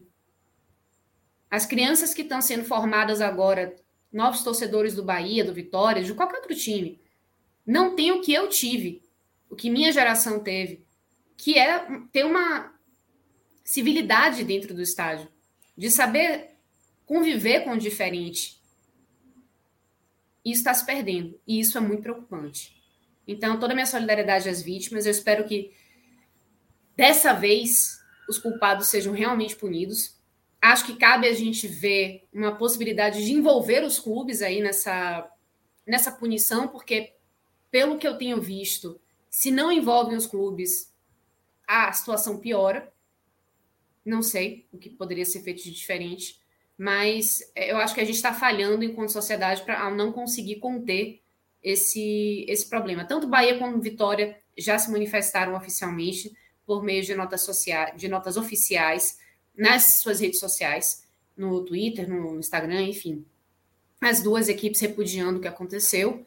Agora a gente tem que agir de verdade para que isso não aconteça. Eu já fico até chato, porque toda hora a gente fala sempre as mesmas coisas, porque nada de diferente é feito na hora da gente apurar e punir, principalmente, as pessoas que, tão, que estão fazendo esses, esses atos absolutamente, volto a falar, inadmissíveis.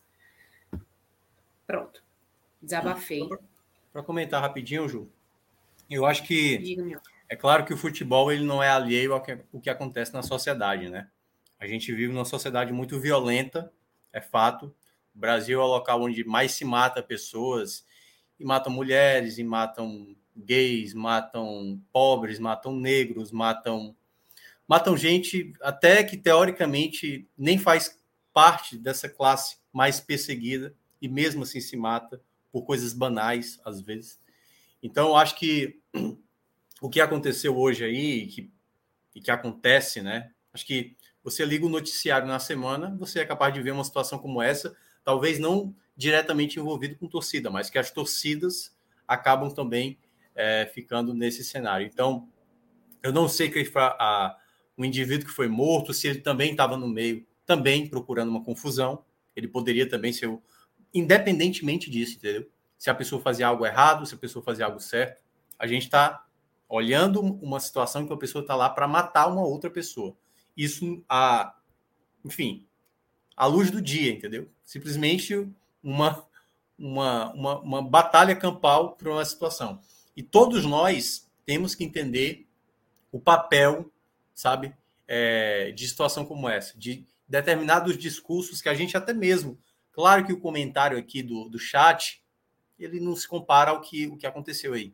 Mas é importante a gente entender que o esporte, né, a, o futebol, enfim, até mesmo o seu lado político, ele tem que ser respeitado. Você não pode simplesmente odiar um ser humano a ponto de querer exterminar esse tipo de pessoa. A sua raiva, mesmo que de maneira, obviamente, você saindo totalmente do controle, e que você, obviamente, se fizer algo desse tipo, você tem que pagar por fazer por, por essa situação. E a gente, às vezes, vai passando de uma confusão para outra, de uma morte, de uma quase morte, de um problema sério, um problema mais sério. Então a gente precisa entender isso num contexto geral. Se a gente não tiver o controle, e principalmente nós, como sociedade, começar a saber dialogar sobre isso, antes da gente, o que a gente até debateu essa semana, Juliana, que foi o caso que aconteceu em Alagoas, a torcida do Náutico e tudo mais, que estava realmente cometendo coisas erradas dentro do estádio, mas nada justifica, e esse é o discurso que a gente não pode cair nunca, gente. Que é tipo assim, esses caras que estavam lá brigando, nessa briga do Bahia e Vitória, o cara que morreu, talvez não fosse matar alguém? Talvez sim, mas nem por isso esse cara morreu porque procurou a confusão. Ninguém pode estar tá nem para brigar. Então a gente tem que impedir isso. O nosso discurso não pode estar tá batendo palma para uma situação como essa por mais que você, de maneira irracional, não é de maneira racional, você pode perder sua cabeça, porque, sei lá, mexeu com alguém da sua família, mexeu com.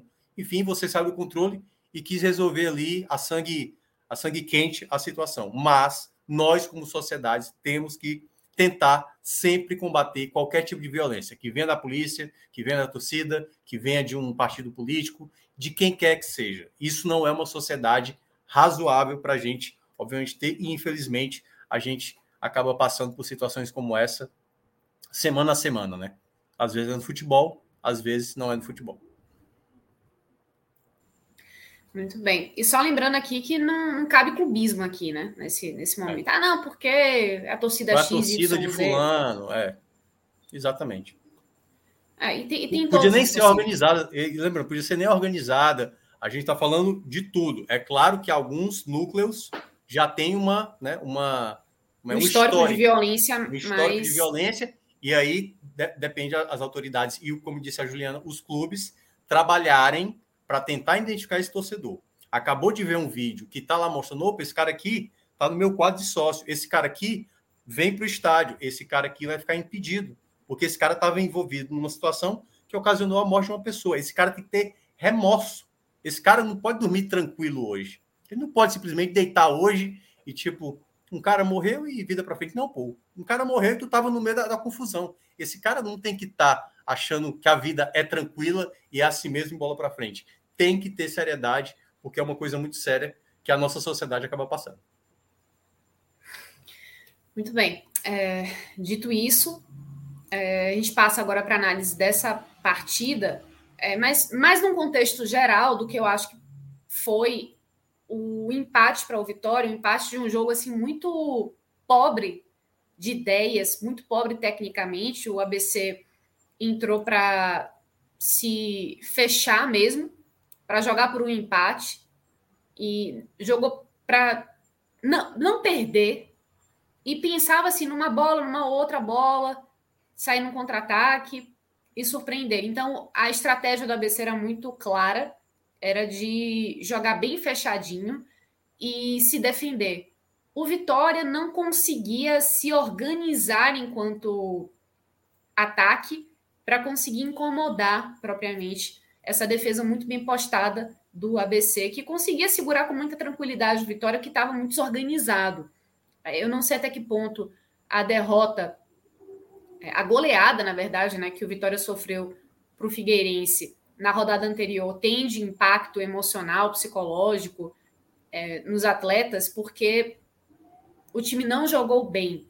É, fez uma abafa ali nos primeiros 15 minutos, pressionou bastante, mas foi aquilo só. Depois dava, inclusive, espaços para que o ABC conseguisse encontrar possibilidades de chegar ao gol. Então, Trellis não estava bem, perdeu duas chances ainda no primeiro tempo.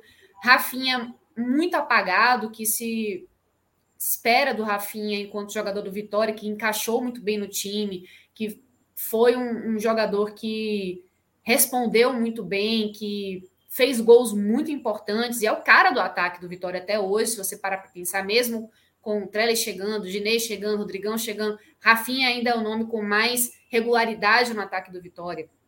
Muito apagado, Dionísio também mal, errando passes, é, uma leitura de jogo meio complicada. E esse ataque que vinha funcionando no Vitória, principalmente na reta final da série de classificação, né, da, da, da primeira fase, na verdade, da Série C, não funcionou. No segundo tempo, Bursi mexeu, colocou Dinei, colocou Rodrigão, e aí houve um pouco mais de mobilidade no ataque, tanto é que Eduardo fez algumas finalizações, mas meio sem ângulo. Dinei e Rodrigão, principalmente, chegou a perder algumas chances mais claras. O goleiro adversário também trabalhou um pouco, mas foi um Vitória que acordou muito tarde para o jogo, resolveu jogar 15 minutos, nos primeiros 15 minutos do primeiro tempo, acordou tarde e jogou até os acréscimos, mais ou menos, mas no, no geral não conseguiu ameaçar muito o ABC, não conseguiu mostrar, não conseguiu se valer do mando de campo e da torcida que apareceu também em peso no Barradão. A gente tem, a, falando aqui, mais de 24 mil torcedores no Barradão. Vou só confirmar aqui quantos foram. Mas foram mais de 24 mil torcedores no Barradão hoje. Então, é, era um ambiente, apesar dessa tragédia que aconteceu extracampo, era um ambiente muito favorável para que o Vitória conseguisse botar a goleada sofrida pelo Figueirense no passado e conseguisse pontuar é, bem. Né? Conseguiu pontuar, conquistou aí um pontinho, mas em se jogando dentro de casa, para uma Série C, para essa parte que é um quadrangular, que precisa ficar entre os dois primeiros, é pouco. A gente estava comentando, né? O maestro falando também que vencer dentro de casa era muito importante, porque são jogos que você consegue garantir aí um saldo de pontos que pode ser eficiente para até mesmo encaminhar uma classificação. Até no passado, né, na Série C, nove pontos meio que garantiam. Mas agora, como está muito embolado, o Vitória vai precisar pontuar fora de casa, vencer fora de casa, que seria o ideal, para conseguir sonhar ainda com essa classificação para a Série B. Pois é, Ju. É, eu acho que nessa matemática aí para o Vitória, né? Eu acredito que quatro pontos nos próximos jogos é para tentar deixar a classificação dependendo só de si. Quando eu digo quatro pontos, não, necessari não necessariamente você precisa ganhar em casa. Você pode empatar com a ABC para vencer o Figueirense em casa. Só que aí o jogo vale, vai valer muito mais para o Figueirense. Nesse contexto de quatro pontos que eu estou projetando, que já é um cenário muito bom para o Vitória, tem que torcer ainda para um tropeço. O Paysandu tem que estar tá um pouco vivo, porque se o Paysandu começar a dar ponto para todo mundo, né? Aí praticamente se a gente imaginar, o ABC vai a 10, ganhando o Paysandu. O Figueirense também vai a 9. Se o Vitória fizer quatro pontos contra essas equipes, isso significa que vai ficar 10 a 10 ou então 11 9 com o Vitória tendo que vencer na última rodada, a depender do contexto de saldo de gols, porque hoje o saldo de gols do Vitória não é tão bom. Então, acho que para esse momento o Vitória vai ter que jogar muito bem, de maneira muito inteligente, nesse jogo contra o ABC. O ABC é muito forte, né, jogando dentro de casa, uma equipe que, que claro, vai buscar a vitória na próxima rodada para praticamente encaminhar. E o Vitória não pode deixar assim, perder praticamente é deixar a situação muito difícil. A não ser que o Paysandu vença o Figueirense, dê uma embolada e aí realmente Acho que a torcida aí é também para que o, o Paysandu, como você falou, né, não joga a toalha. O ideal seria o Paysandu vencer o Figueirense, que se não me engano é. o, recebe o Figueirense, né, o Paysandu. É, pelo menos por agora. O, o Paysandu Sim, pode jogar. Pelo menos por agora. Pode jogar a toalha. muito. É, porque o importante é o Paysandu já chegar sem nenhuma, nenhuma chance matemática na última rodada jogando lá no Pará, porque aí se torna um jogo não é mais fácil, né? Mas um jogo mais é, acessível para o Vitória, né? Porque também não vai ter jogo fácil, certamente o Paysandu, se tiver eliminado, vai ter uma mala de incentivo dos, das outras equipes e tal. Mas é muito importante o Vitória não desistir. Não ganhou em casa, tomou a goleada na, na semana passada. É isso, meu amigo. Quer subir? Você vai ter que bater, você vai ter que fazer um bom jogo contra o ABC fora e depois vai ter o duelo direto contra o Figueirense. Então esses próximos dois jogos é praticamente para dizer se o Vitória ainda quer sonhar com acesso para a Série B e é muito importante que consiga, como eu estou dizendo, o ideal seria quatro pontos. Quatro pontos. Se somar três, vai ter que dar uma secadinha ali, tem que ter uma ajudazinha do Paysandu em algum dos jogos aí contra a ABC ou Figueirense para ter uma possibilidade de ter também a vitória na última rodada contra o Paysandu. É isso então, torcedor rubro-negro, você que está assistindo a gente, ou torcedora rubro-negra, né, que está assistindo a gente, olha, não é para jogar toalha ainda, tá difícil, mas ainda é possível. E lembrando que o Vitória já fez pior, né, que com 51% de chances de rebaixamento para a Série D, na primeira fase dessa Série C, conseguiu algo muito mais complicado, que era até abocanhar esses 2% de chances de classificação para essa segunda fase. Então, o Vitória já tem essa, é, essa, esse histórico, de certa forma, positivo, né? De conseguir Não, é... se recuperar durante é o, o, o, campeonato. É como o Vitória fez agora. O Vitória só garantiu a vaga no G8 na última rodada. É o que importa. O Vitória, para conseguir o acesso, só precisa estar na sexta rodada da segunda fase, dentro ali das duas primeiras colocações. Não é agora que vai definir, é na última rodada. Na última rodada, garantido é o que importa. Justamente. Bom, é, encerramos aqui a parte do Vitória. Vamos agora encerrar essa live, né? Já virou um megacast também, né? Três jogos já conta como megacast. É isso. Então já podemos falar aqui sobre Flamengo 1, Ceará também 1. Thiago Minhoca, vou lhe passar a palavra. Okay. Esse jogo que aconteceu no Maracanã e que a gente pode analisar tanto o jogo quanto a transmissão, de certa forma. Pois é, né, cara? É uma coisa que, na verdade, não é novidade, né? Assim, eu realmente eu não me importo se uma transmissão ela é mais. Se ela tem um pouco mais de tendência, certo? Para um dos times. Óbvio, cara, o Flamengo é o maior time do Brasil, é o que dá mais dinheiro, é o que dá mais audiência. Tudo bem falar melhor do Flamengo. O Flamengo é o time do momento, é o que joga melhor, é o que. E estava jogando em casa também, eu entendo Exato, isso também. Correto. Então, esse contexto, a gente até passa um Tudo pano para dizer: olha, a, a hum. gente entende é. dar um protagonismo, não digo um protagonismo, mas dar uma fatia do bolo um pouquinho maior para o Flamengo por esses motivos. Sim, Agora, sim. o bolo inteiro não. Isso, é, esse é o ponto. Porque aí é que tá. Se elogiar o Flamengo, ah, o jogo, o jogo tá bonito, porque o Flamengo tá jogando melhor. O jogo agora tá chato, tá amoroso, tá cadenciado, porque o Flamengo não tá jogando bem. Só que você tem do outro lado tem uma equipe. O que é que o Ceará fez na partida para deixar o jogo, na leitura deles, um jogo picotado? Porque olha que coisa. Veio essa frase durante a transmissão, quando o Vina fez uma falta. Só que quando o Vina fez a falta, já era 30 do, do primeiro tempo, assim, quase no final do primeiro tempo, e eu acho que era a terceira, quarta falta do Ceará no jogo. Ele falou do jogo picotado como se o Ceará tivesse feito uma falta por minuto, pô. Ou uma falta a cada dois minutos. Não era. O jogo estava sendo jogado. Claro, o Flamengo teve o problema dele, a escalação do, do Dorival, problema do Flamengo. Mas não esqueça de dizer que o Ceará chegava para esse jogo com a moral baixa, com a perspectiva baixa, e até mesmo na própria transmissão, como se falava do Flamengo, né, dizendo o Flamengo vivendo grande fase, olha a alegria do torcedor, olha a criançada sorrindo e não sei o quê. Teve um momento que até a repórter de campo, não sei, às vezes a pessoa se perde e tal, nem, nem conheço a jornalista. Ela, olha, os, os jogadores do Flamengo estão no banco é brincando de, de colocar a garrafa para cima. Cara, no meio do jogo, cara, sabe? Brincando de botar a garrafa para cima, o jogo tava 0 a 0 entendeu?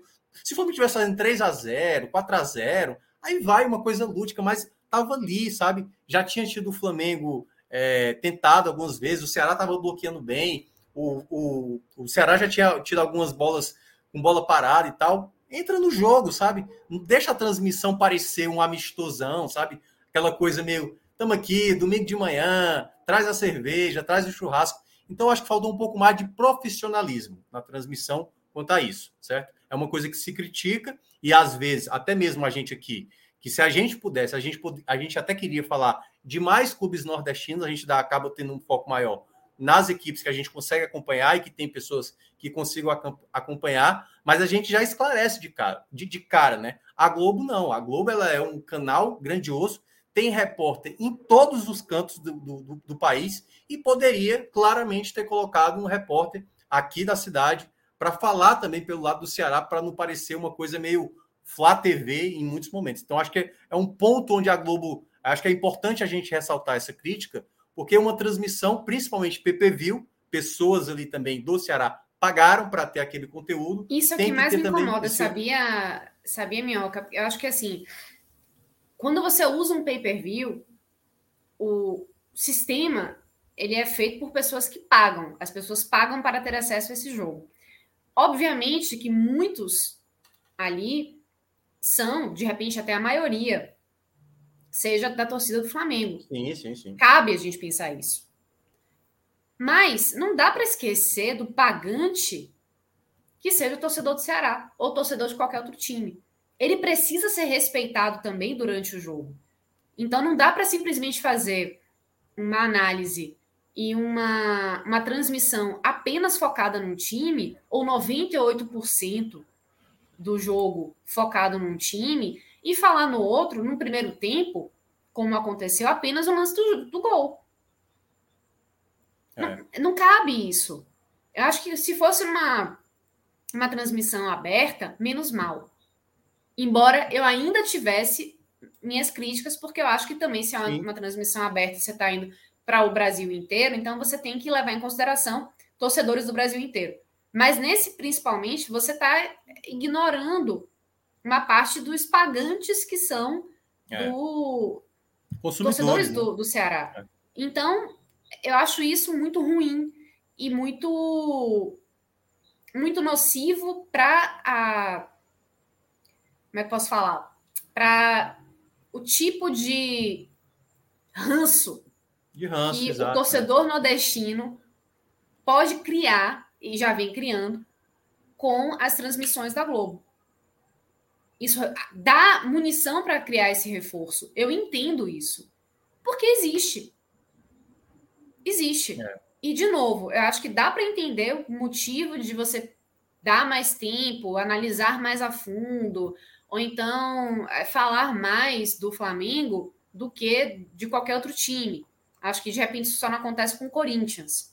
É. Mas não falar da outra equipe, não levar em consideração a outra equipe, como se não estivesse lá jogando merecidamente, porque estão na mesma série de futebol, na, na elite igual, como, sei lá, um, um, um amistoso, como você falou, Minhoca, isso para mim eu acho muito danoso realmente.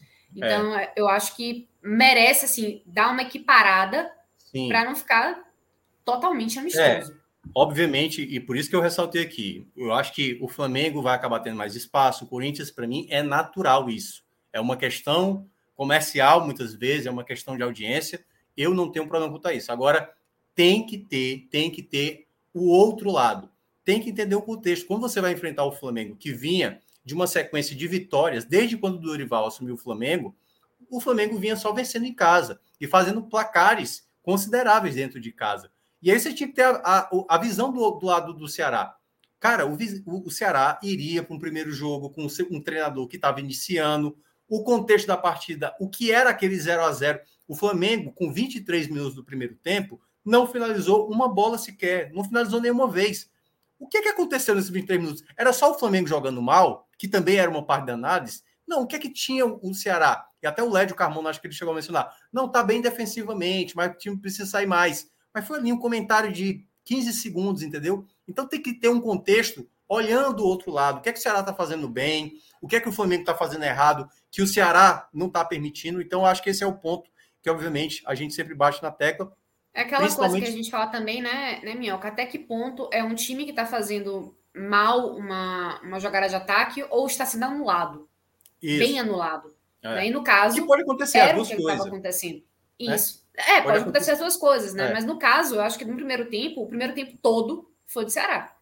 O Ceará botou Sim. o Flamengo no bolso. De maneira, de, é, de maneira inteligente. É claro que quando você olha assim, o Ceará só deu uma finalização no, no primeiro tempo.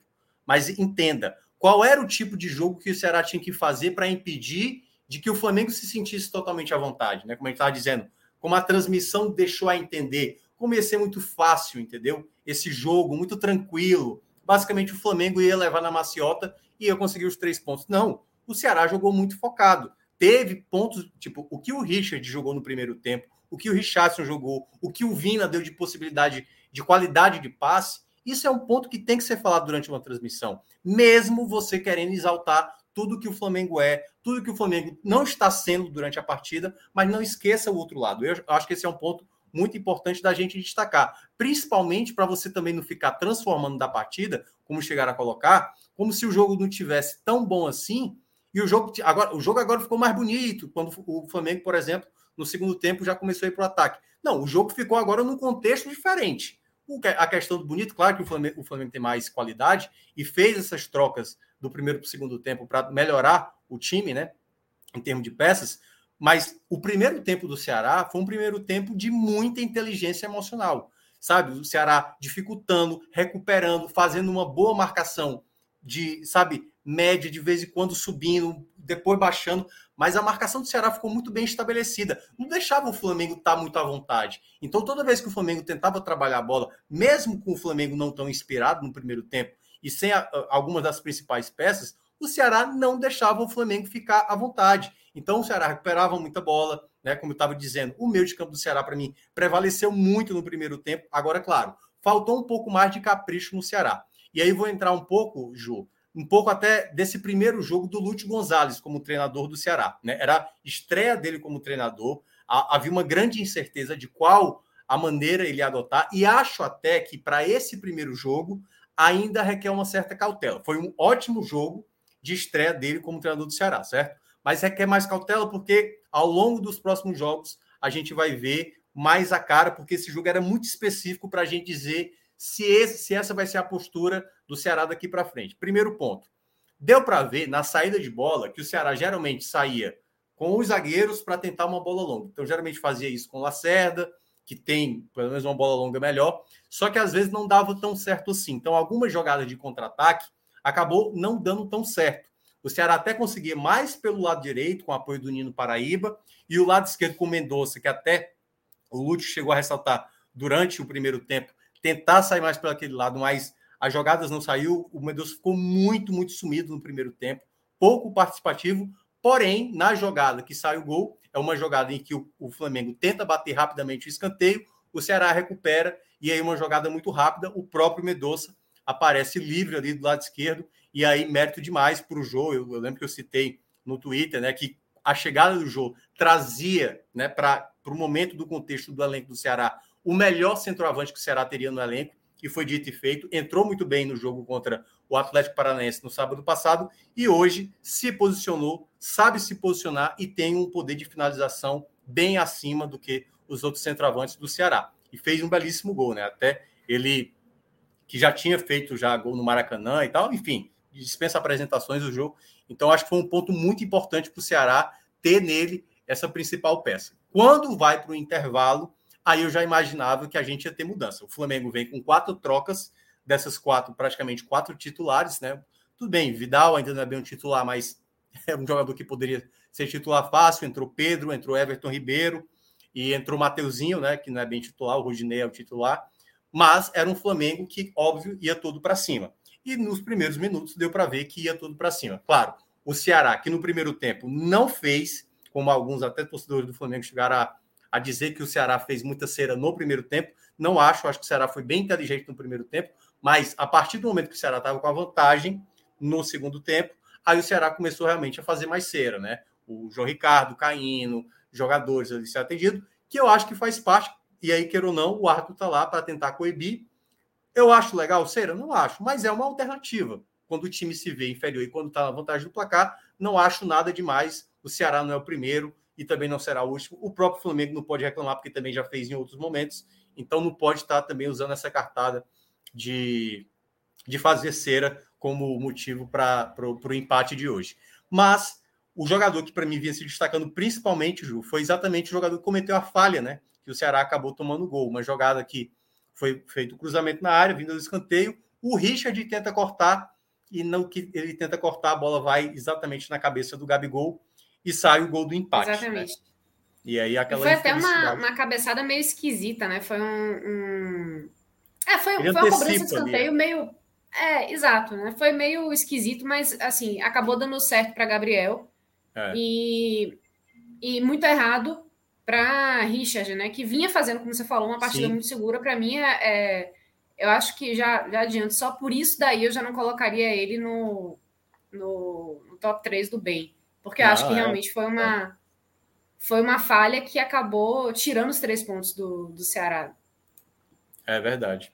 Não, aí depois o Ceará até fez uma troca, né? Teve um momento ali de mais, digamos, um certo, uma certa agonia. Lucas Ribeiro, você deve conhecer, né? Que já passou pelo Vitória aí, é, foi acionado, o Messias saiu lesionado.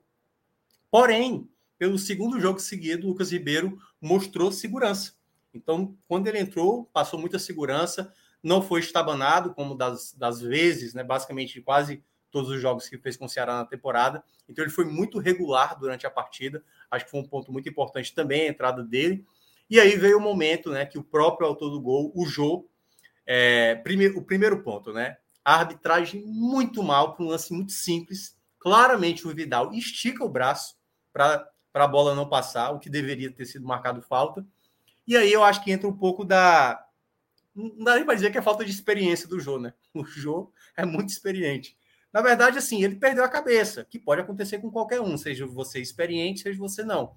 Então, naquele momento, quando ele vira para o arco e manda o arco para aquele lugar, era óbvio que ia ser expulso, né? Como aconteceu com o Davi Luiz, contra o Atlético Paranaense, na Copa do Brasil, como aconteceu com o Romarinho do Fortaleza.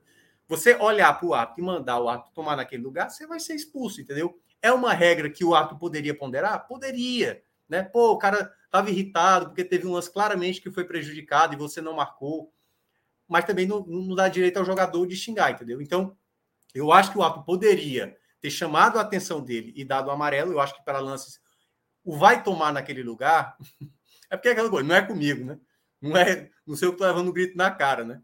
Mas eu acho que eu acho que o Apo tem que ponderar em certos momentos, certo? Eu acho que assim, foi um erro muito grave que o Apo também cometeu, entendeu? para ele entender a reação do jogador, entendeu? Porque ele viu claramente que o cara forçou ali um toque, um toque na mão. E aí transformar uma falta clara para um, uma expulsão e ainda uma falta direta para o Flamengo, é uma falta indireta para o Flamengo, é, é, daquelas coisas que acaba revoltando, mas e aí é uma perda irreparável, Ju, sabe? Porque o Jô era um jogador que em dois jogos, desses dois jogos, já mostrou que é titular fácil do Ceará. E aí, no jogo contra o Santos, além do jogo que foi expulso, não vai poder contar com o Vina, que é o outro jogador também muito importante. Tomou o terceiro amarelo por reclamação. Aliás, o Vina quase correu o risco de ser expulso, poderia também ter sido expulso. O Vina também, às vezes, perde muito a cabeça. E eu acho que esse também foi um ponto que, que faltou, né, assim, para o Ceará entender determinados contextos. O segundo tempo foi o Ceará amarrando mais o jogo.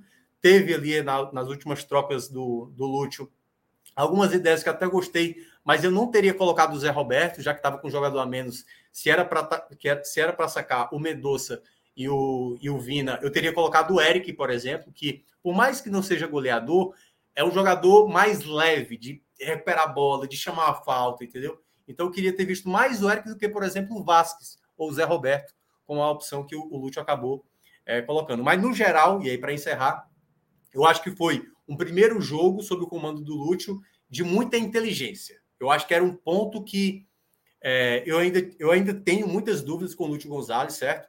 Mas eu acho que a primeira coisa que me chamou a atenção, o que ele pode transmitir para esse Ceará é ser um time mais inteligente, saber o que está fazendo quando o jogo tem que acelerar, quando tem que desacelerar, quando tem que fazer uma cera, quando tem que, sabe, ali bater uma falta mais rápida. Então, nesse aspecto, para mim, foi que mais chamou a atenção o Ceará na manhã de hoje, jogando lá no Maracanã. Esse foi o ponto principal que às vezes o Ceará se perde com jogadores, é, enfim, que é natural, acontece com vários jogadores. Às vezes o próprio treinador não vai conseguir ter controle sobre ações individuais de cada atleta, mas coletivamente, um time mais inteligente foi o ponto principal que eu observei do Ceará de hoje no Maracanã.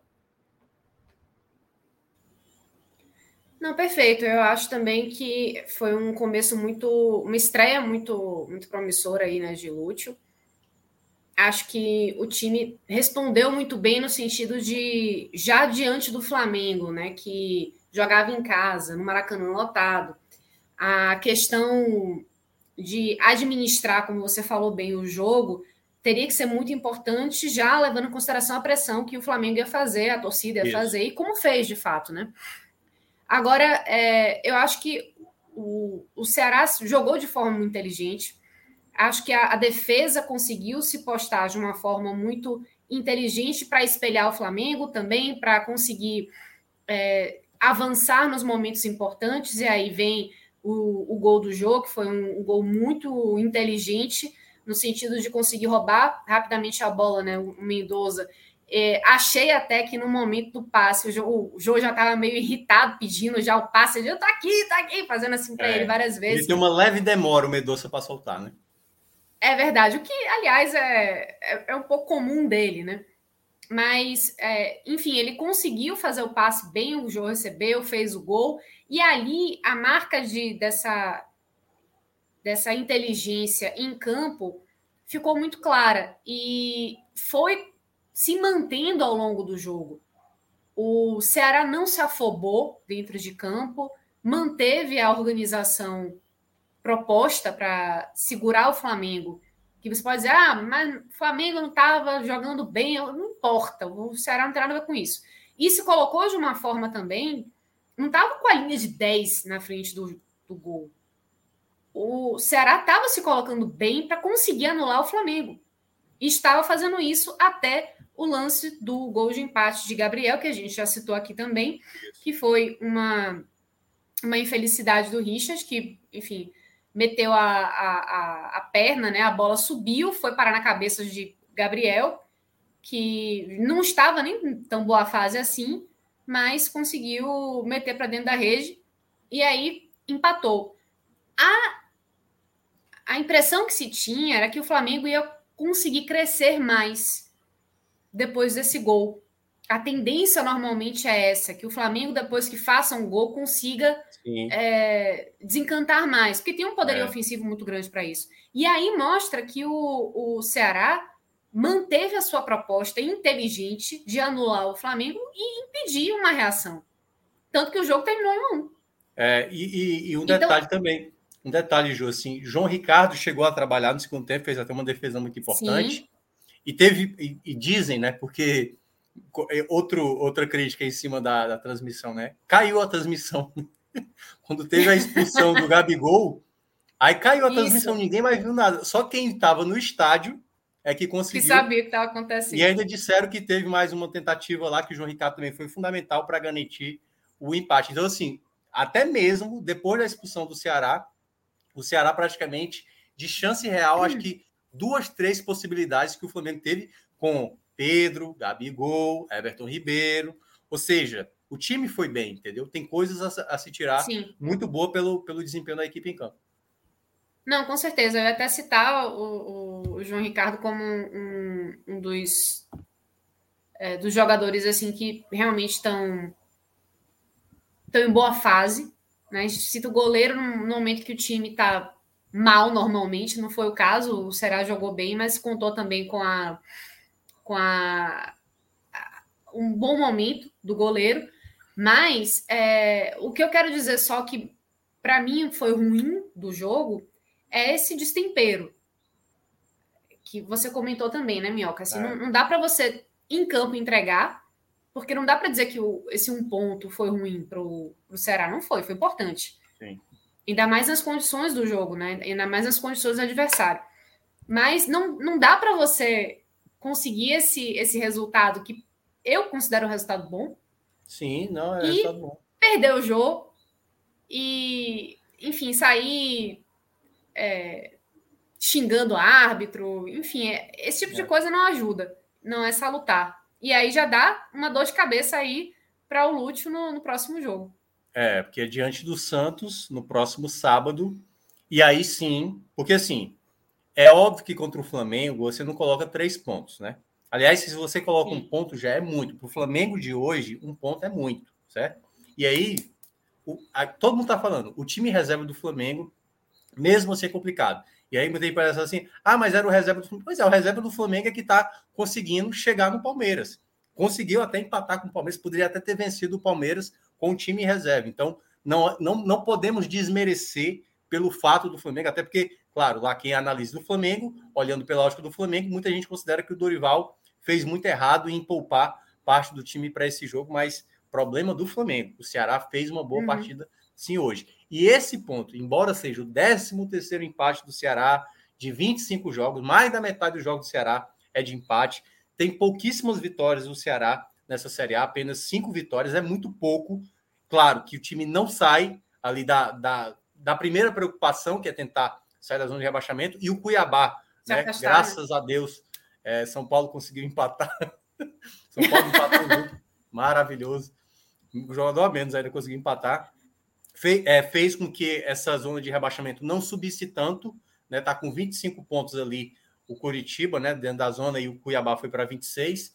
Então foi bom para o Ceará também não ter uma ameaça mais próxima, né? Porque se o Cuiabá tivesse vencido, aí já se tornava mais uma equipe ali muito próxima da equipe alvinegra. Então, um bom desempenho, um empate bom, mas aí é aquela coisa. O que eu e Luca estavam mencionando aqui do Fortaleza, que dos próximos cinco jogos, quatro serão fora, é porque sempre na, na Série A e na Série B, Ju, sempre tem um, uma dupla, sabe? Que é tipo assim, um que joga fora, o outro vai jogar dentro. Um que joga dentro, o outro então vai jogar fora. E a dupla do Ceará é exatamente o Fortaleza. Então, se o Fortaleza vai fazer quatro fora nos próximos cinco, então o Ceará vai fazer dos próximos cinco quatro jogos em casa. Primeiramente o Santos, depois o São Paulo, depois joga fora contra o Curitiba. É, deixa eu dar uma olhada aqui o restante. É, depois vai jogar contra o América Mineiro e o Goiás em casa. Então, uma sequência de resultados, principalmente tendo um intervalo aí de uma semana, vai ter um outro que vai ser um intervalo de 10 dias, onde o Ceará vai ter que tentar aproveitar o fator mando de campo. Essa, esse empate contra o Flamengo, ele traz mais esperança. O torcedor, que está muito irritado, muito irritado, deu uma amenizada e é capaz de aparecer num bom público diante do Santos no próximo sábado para apoiar a equipe a sair dessa situação. Então, acho que é um primeiro passo, um primeiro passo de um trabalho do Lute. E, e, mesmo... e é um adversário acessível também, né? O Santos. Sim, é sim. meio instável, então é. dá para você pensar, logicamente que não vai ser fácil, mas dá tranquilamente para você pensar que uma vitória é muito possível. Na maioria é, de casa. E, pra, é, e, e para isso você precisa saber fazer o seu jogo. E como a gente está citando, claro que a ausência do jogo vai ser muito sentida, porque ele não vai poder jogar. Vina também vai ser uma peça muito sentida, mas o Ceará tem algumas peças que dá para fazer. Acho que o do jogo é mais difícil, mas, por exemplo, se você não tem o Vina, pode pensar no Guilherme Castilho, pode pensar num outro jogador de característica de meio de campo, o próprio Lima pode jogar mais por dentro. São alternativas que essa semana o próprio Lúcio vai poder, talvez, pensar bem qual o time ele, ele considera melhor. Então, acho que nesse aspecto foi um, um, um ponto importante, mas vai ter que ter um resultado positivo contra o Santos. Porque senão, Juliano, ó, de novo, toda aquela perspectiva de ah, agora vai, agora vai aí de novo o torcedor vai ficar frustrado. Então o Ceará precisa muito trabalhar com a vitória contra o Santos. Como você falou, é um jogo acessível, mas vai ter que jogar muita bola, porque não tem nem não tem nenhum jogo dessa Série A, nem com o Juventude, até porque o Juventude é o, acho que nos últimos 16 jogos só tem uma vitória, que é contra o Ceará. Então o Ceará sabe muito bem que não tem jogo fácil. Então tem que jogar muito sério e vai apresentar um bom jogo no próximo sábado diante do Santos. Muito bem concordo plenamente. Vamos agora para as análises individuais? Vamos lá. Eu vou, eu vou fazer é. o seguinte: eu vou deixar contigo, aí eu digo que se, se eu voto com o relator ou se eu tenho mais alguém. Não, é, fica à vontade para você acrescentar. Assim, eu vou começar com os positivos. Eu acho que a, a, realmente o melhor da partida foi o Richard, apesar da, dessa falha no gol. Ele, ele, roubou muita bola no meio de campo e foi um jogador muito lúcido quando teve a bola. Então, muitas vezes, quando o Flamengo tentava chegar mais próximo à área, não conseguia chegar, e geralmente o jogador que conseguia rapidamente desenvolver a jogada para sair para o jogo era o Richard. Muito lúcido, assim, sabe? Era o jogador com mais. Até eu vi o pessoal falando assim: ele jogou com com terno, né? Como se fala assim. Sabe aquele jogador que sabe o que está fazendo? Pegava a bola, sabia soltar, sabia se movimentar, receber, em nenhum momento se desesperou. Então a partida do Richard é uma partida mesmo, o quanto ele é um jogador muito importante. Então, para mim, hoje é um titular fácil, é um jogador que tem muita qualidade, e na partida de hoje foi o jogador de mais classe, né? Aquele jogador classudo, realmente para mostrar o quanto ele é bom. Outro jogador que eu vou citar é exatamente esse da foto, porque assim, ao mesmo tempo ele foi determinante para fazer o gol, ele também foi é, acabou comprometendo, né, o jogo, né, acabou deixando comprometendo um pouco por conta dessa expulsão, né, que acabou prejudicando para o próximo jogo. Mas é, ele é um jogador de, também, né? é porque ele é um jogador de muito talento. Não, na verdade, o Richard comprometeu no, no, resultado, mas acabou comprometendo no resultado, mas não para o próximo jogo, né? O jogo. É exatamente.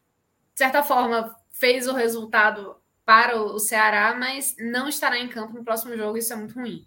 É, mas eu, eu digo mais pelo, pelo quem é o Jô, né? Quem é, é essa peça? Você ter um jogador com a categoria de saber ser o camisa 9, saber defender, saber dialogar com os outros atletas, ter a frieza para finalizar, ter presença diária, o jogo para mim é fundamental. E o terceiro que eu vou citar, um jogo que eu, também, eu gostei muito da, da entrega dele em campo, eu gostei muito do Richardson no primeiro tempo. Acho que o Richardson fez uma partida muito boa, muito boa mesmo, assim, sabe? Acho que ele foi uma peça muito importante, principalmente no primeiro tempo, onde o Flamengo não conseguia é, ter muitas jogadas. O Richardson foi um dos caras que mais conseguiu recuperar a bola no meio de campo. Assim, em todas as jogadas, lembrou muito o Richardson, que é o melhor Richardson, que está sempre em cima das jogadas. Então, ele ganhou muitos duelos contra o Cebolinha, em cima do, do Diego. Então, ele foi um jogador que prevaleceu muitas vezes. Mas não posso esquecer de mencionar a boa partida do Vina. O Vina não foi naquele alto nível, mas jogou muito bem. E João Ricardo, né? João Ricardo, em algum momento, ele foi fundamental até para confirmar também esse empate. Né? Até poderia ali, talvez no desempate, colocar ele na terceira colocação pelas defesas que ele fez, mas eu gostei mais do Richardson por tudo que ele apresentou, principalmente no primeiro tempo. É, quer citar alguém? Sim, eu citaria Mendoza também, pela arrancada que ele conseguiu dar, e mesmo ele segurando um pouquinho, né, deixando o jogo meio maluco, ele conseguia acertar o passe e, e dar essa assistência, né? Então, acho que ele foi é, importante nesse momento em que o, o Ceará precisava sair em velocidade para conseguir ter essa chance para abrir o placar e realmente dependeu muito dele, né? Então, eu colocaria nele embora ele não tivesse assim tão regular o jogo inteiro, ele foi em momentos importantes. Então, esse foi um deles. E aí eu acho que é mérito, né? Citar o cara também. É, o filho Nilson até lembrou aqui é, de um jogador que também eu acho que foi bem na partida do Lima. Fazia tempo que o Lima não fazia uma partida mais regular e hoje ele foi um jogador que lutou muito, recuperou muita bola e foi também um jogador para muitas vezes o Ceará ter um desafogo. Então, a bola que ele segurava, chamar a falta, dar um passe ali para o Nino Paraíba passar muitas vezes. Ele foi uma peça muito importante taticamente, como ele está lembrando aí, o lado direito dele realmente foi muito bom e pode ser um jogador que agora com o Lute se recupere, porque na época do Marquinhos Santos foi o pior Lima de muito tempo que a gente não via, assim, sabe? Fazia tempo que não via um Lima tão mal e na época do Marquinhos a gente viu um Lima muito inútil, mesmo na época do Marquinhos Santos. Negativo, curiosamente, quem você citou, que é o Medoça, eu odiei o primeiro tempo do Medoça. Ele participa do gol, é verdade. Mas eu senti ele muito tímido. Ele recebeu bola ali na, na, na linha lateral, deixou a bola escapar. Ele não estava conectado ainda totalmente com o time. Eu não gostei do Mendonça do primeiro tempo. Ele recupera no segundo tempo. Mas eu acho que no saldo geral, o Mendonça ainda está devendo, certo? Nessas últimas partidas. Por tudo que ele já produziu. Por isso que eu falei que ele oscilou também, mas como ele foi determinante para o, o, o, gol, Sim, é, sim, e, sim. E acaba que isso, né? O resultado a gente fala é. que é, é, muito importante, então eu, eu resolvi colocar ele como uma análise positiva, mas eu entendo também você colocar é. uma parte negativa, porque ele realmente oscilou. É, porque assim, no, no geral, o Mendonça joga bem mais do que, do que jogou hoje, assim, joga bem mais, entendeu? A questão é que nos últimos jogos ele não vem apresentando tanta efetividade, e aí a, a gente fica até aquela dúvida, né? Será que ele teria soltado para o Jô se o Jô não reclama com ele ali de maneira né, insistente. Será que ele não teria batido no gol, sabe, assim, de maneira talvez até individual? Enfim, nunca a gente vai saber o que é que teria acontecido. E sinceramente eu não consigo ver um outro jogador tão abaixo, não, assim. Sinceramente eu não consigo. Pacheco acho que foi bem. O Lacerda para mim não começou tão bem, mas foi se recuperando. e eu gostei do segundo tempo dele, acho que para mim acabou salvando. Sobral entrou, não cometeu. Acho que o Sobral, quando é, entrou, até um detalhe, acho que ele foi bem na recuperação, mas às vezes ele queria segurar demais a bola. Teve uma jogada que ele passa pela marcação, aí no lugar dele já tentar acionar alguém com um passe, ele foi querer driblar, entendeu? Eu falei, pô, Sobral, o jogo não é para isso, entendeu? É para ser rápido, toque rápido, tá com um jogador a menos, para ver se consegue aproveitar aí um ataque, para ver se consegue, quem sabe, fazer o segundo gol. Então, só assim, nomezinho pequeno, mas eu não consigo destacar alguém de maneira ruim mesmo, assim, sabe? Eu acho que Ótimo, o Ceará, então, de maneira geral. É bom ver que, teve... você teve o mesmo problema que eu, porque eu já estava é. assim, rapaz, quem que eu vou colocar como destaque negativo? Porque eu não vi é. um destaque. Foi uma boa negativo. partida, né? Foi uma boa partida. O time é. jogou muito bem coletivamente, e mesmo que oscilou para mim, né, de individualmente, ou acabou sendo definitivo para o resultado, que é o caso de, de Mendoza, ou então fez uma excelente partida, mas acabou também tendo um deslize que acabou dando o, o empate, que foi o caso é, do Richard, né? É. Mas assim, não dá para colocar tudo nas costas dele e também não dá para acreditar 100% né, ao, ao, ao, ao, o resultado no gol do Jô e de Mendoza, porque o time todo Sim. jogou muito bem, então eu não tenho destaque negativo. É. Eu também não consigo falar de maneira assim, só com a, as as pontuações que eu fiz assim de alguns jogadores que acabaram tendo algumas falhas, mas no geral o Ceará eu acho que fez uma grande partida. Poderia até ter saído com a vitória a depender do contexto, mas esse um ponto eu acho que traz uma moral a mais para o time, né, para o clube que estava precisando. O Marcos Henrique, inclusive, Marcos Henrique Martins Marques, inclusive fala isso, olha, foi uma boa atuação, isso já não acontecia há bastante tempo, acho que isso para o torcedor é importante também, né? É. De repente, tanto quanto esse um ponto conquistado, né, fora de casa, diante do Flamengo, é, voltar a jogar bem, né? Isso dá uma, uma tranquilizada no coração. É, eu, eu acho que é um ponto, às vezes, Ju, que claro tem um parâmetro do adversário, né? Porque, por exemplo, o Ceará até criou mais chances contra o Atlético Paranaense no último sábado e não venceu, por exemplo. Mas naquele aquele jogo contra um Atlético Paranaense reserva, sem muito interesse, pensando até mais na Libertadores, mesmo o Ceará tendo criado mais chances contra o Atlético Paranaense, o sentimento foi bem mais frustrante do que na partida de hoje. Que o Ceará nem criou tantas chances assim, mas por conta do adversário, do peso que é o Flamengo, Maracanã com mais de 60 mil pessoas, é claro que o contexto acaba sendo um, de, um bom, de uma boa atuação, né? porque, claro, o Flamengo ele exige um outro parâmetro de análise do que comparado ao Atlético Paranaense reserva dentro de casa, como foi na semana passada. Então, eu acho que o mais importante é tirar uma perspectiva positiva, que eu acho que foi isso que o Ceará traz, traz lá do Rio de Janeiro, uma perspectiva melhor para o jogo do próximo sábado diante do Santos. Perfeito. Então, esse foi o jogo 3 da nossa pauta, concluído com sucesso. Confirma? É isso. Confirma, é isso, é isso mesmo. Estou só olhando aqui, é isso mesmo. então, pronto. Minhoca, quero agradecer aí sua participação até agora, todo mundo que ficou com a gente, todo mundo que está assistindo essa live. Eu que agradeço. Até agora, ou então ouvindo a gente no telecast, ou então vindo essa live depois dela já ter sido salva. De novo, um, um salve aí também. Opa, tá no mudo, moço. Ops. Você clicou. Um salve, desculpa, o dedo passeou aqui sem querer. É, um salve também para Rodrigo e também para Marcelo, que estão na coordenação da edição desse é. telecast. Então, é isso aí, a gente Ju, vai ficando por aqui. Oi. Só, só para dar o tchauzinho antes de você fechar de vez aí. Só para explicar também para nossa audiência, a gente não teve Léo Fontinelli hoje, porque ele teve isso. uma questão de trabalho. É, acabou... é, o chamado bucho, né? Apareceu um bucho para ele de última hora. E aí ele ficou sem sinal, não pôde entrar na live hoje não teve condições, mas na próxima semana ele, ele estará tá de, de volta. volta. Espero que tudo Boa esteja lembrança. normal na próxima semana. E aí, só para explicar para a audiência por que que Léo não apareceu hoje. Então, próxima semana ele estará de volta. Obrigado. É isso, minha gente. Então, tudo já devidamente explicado. É isso, ficamos por aqui. Muito obrigada pela companhia. Até a próxima. Tchau, tchau.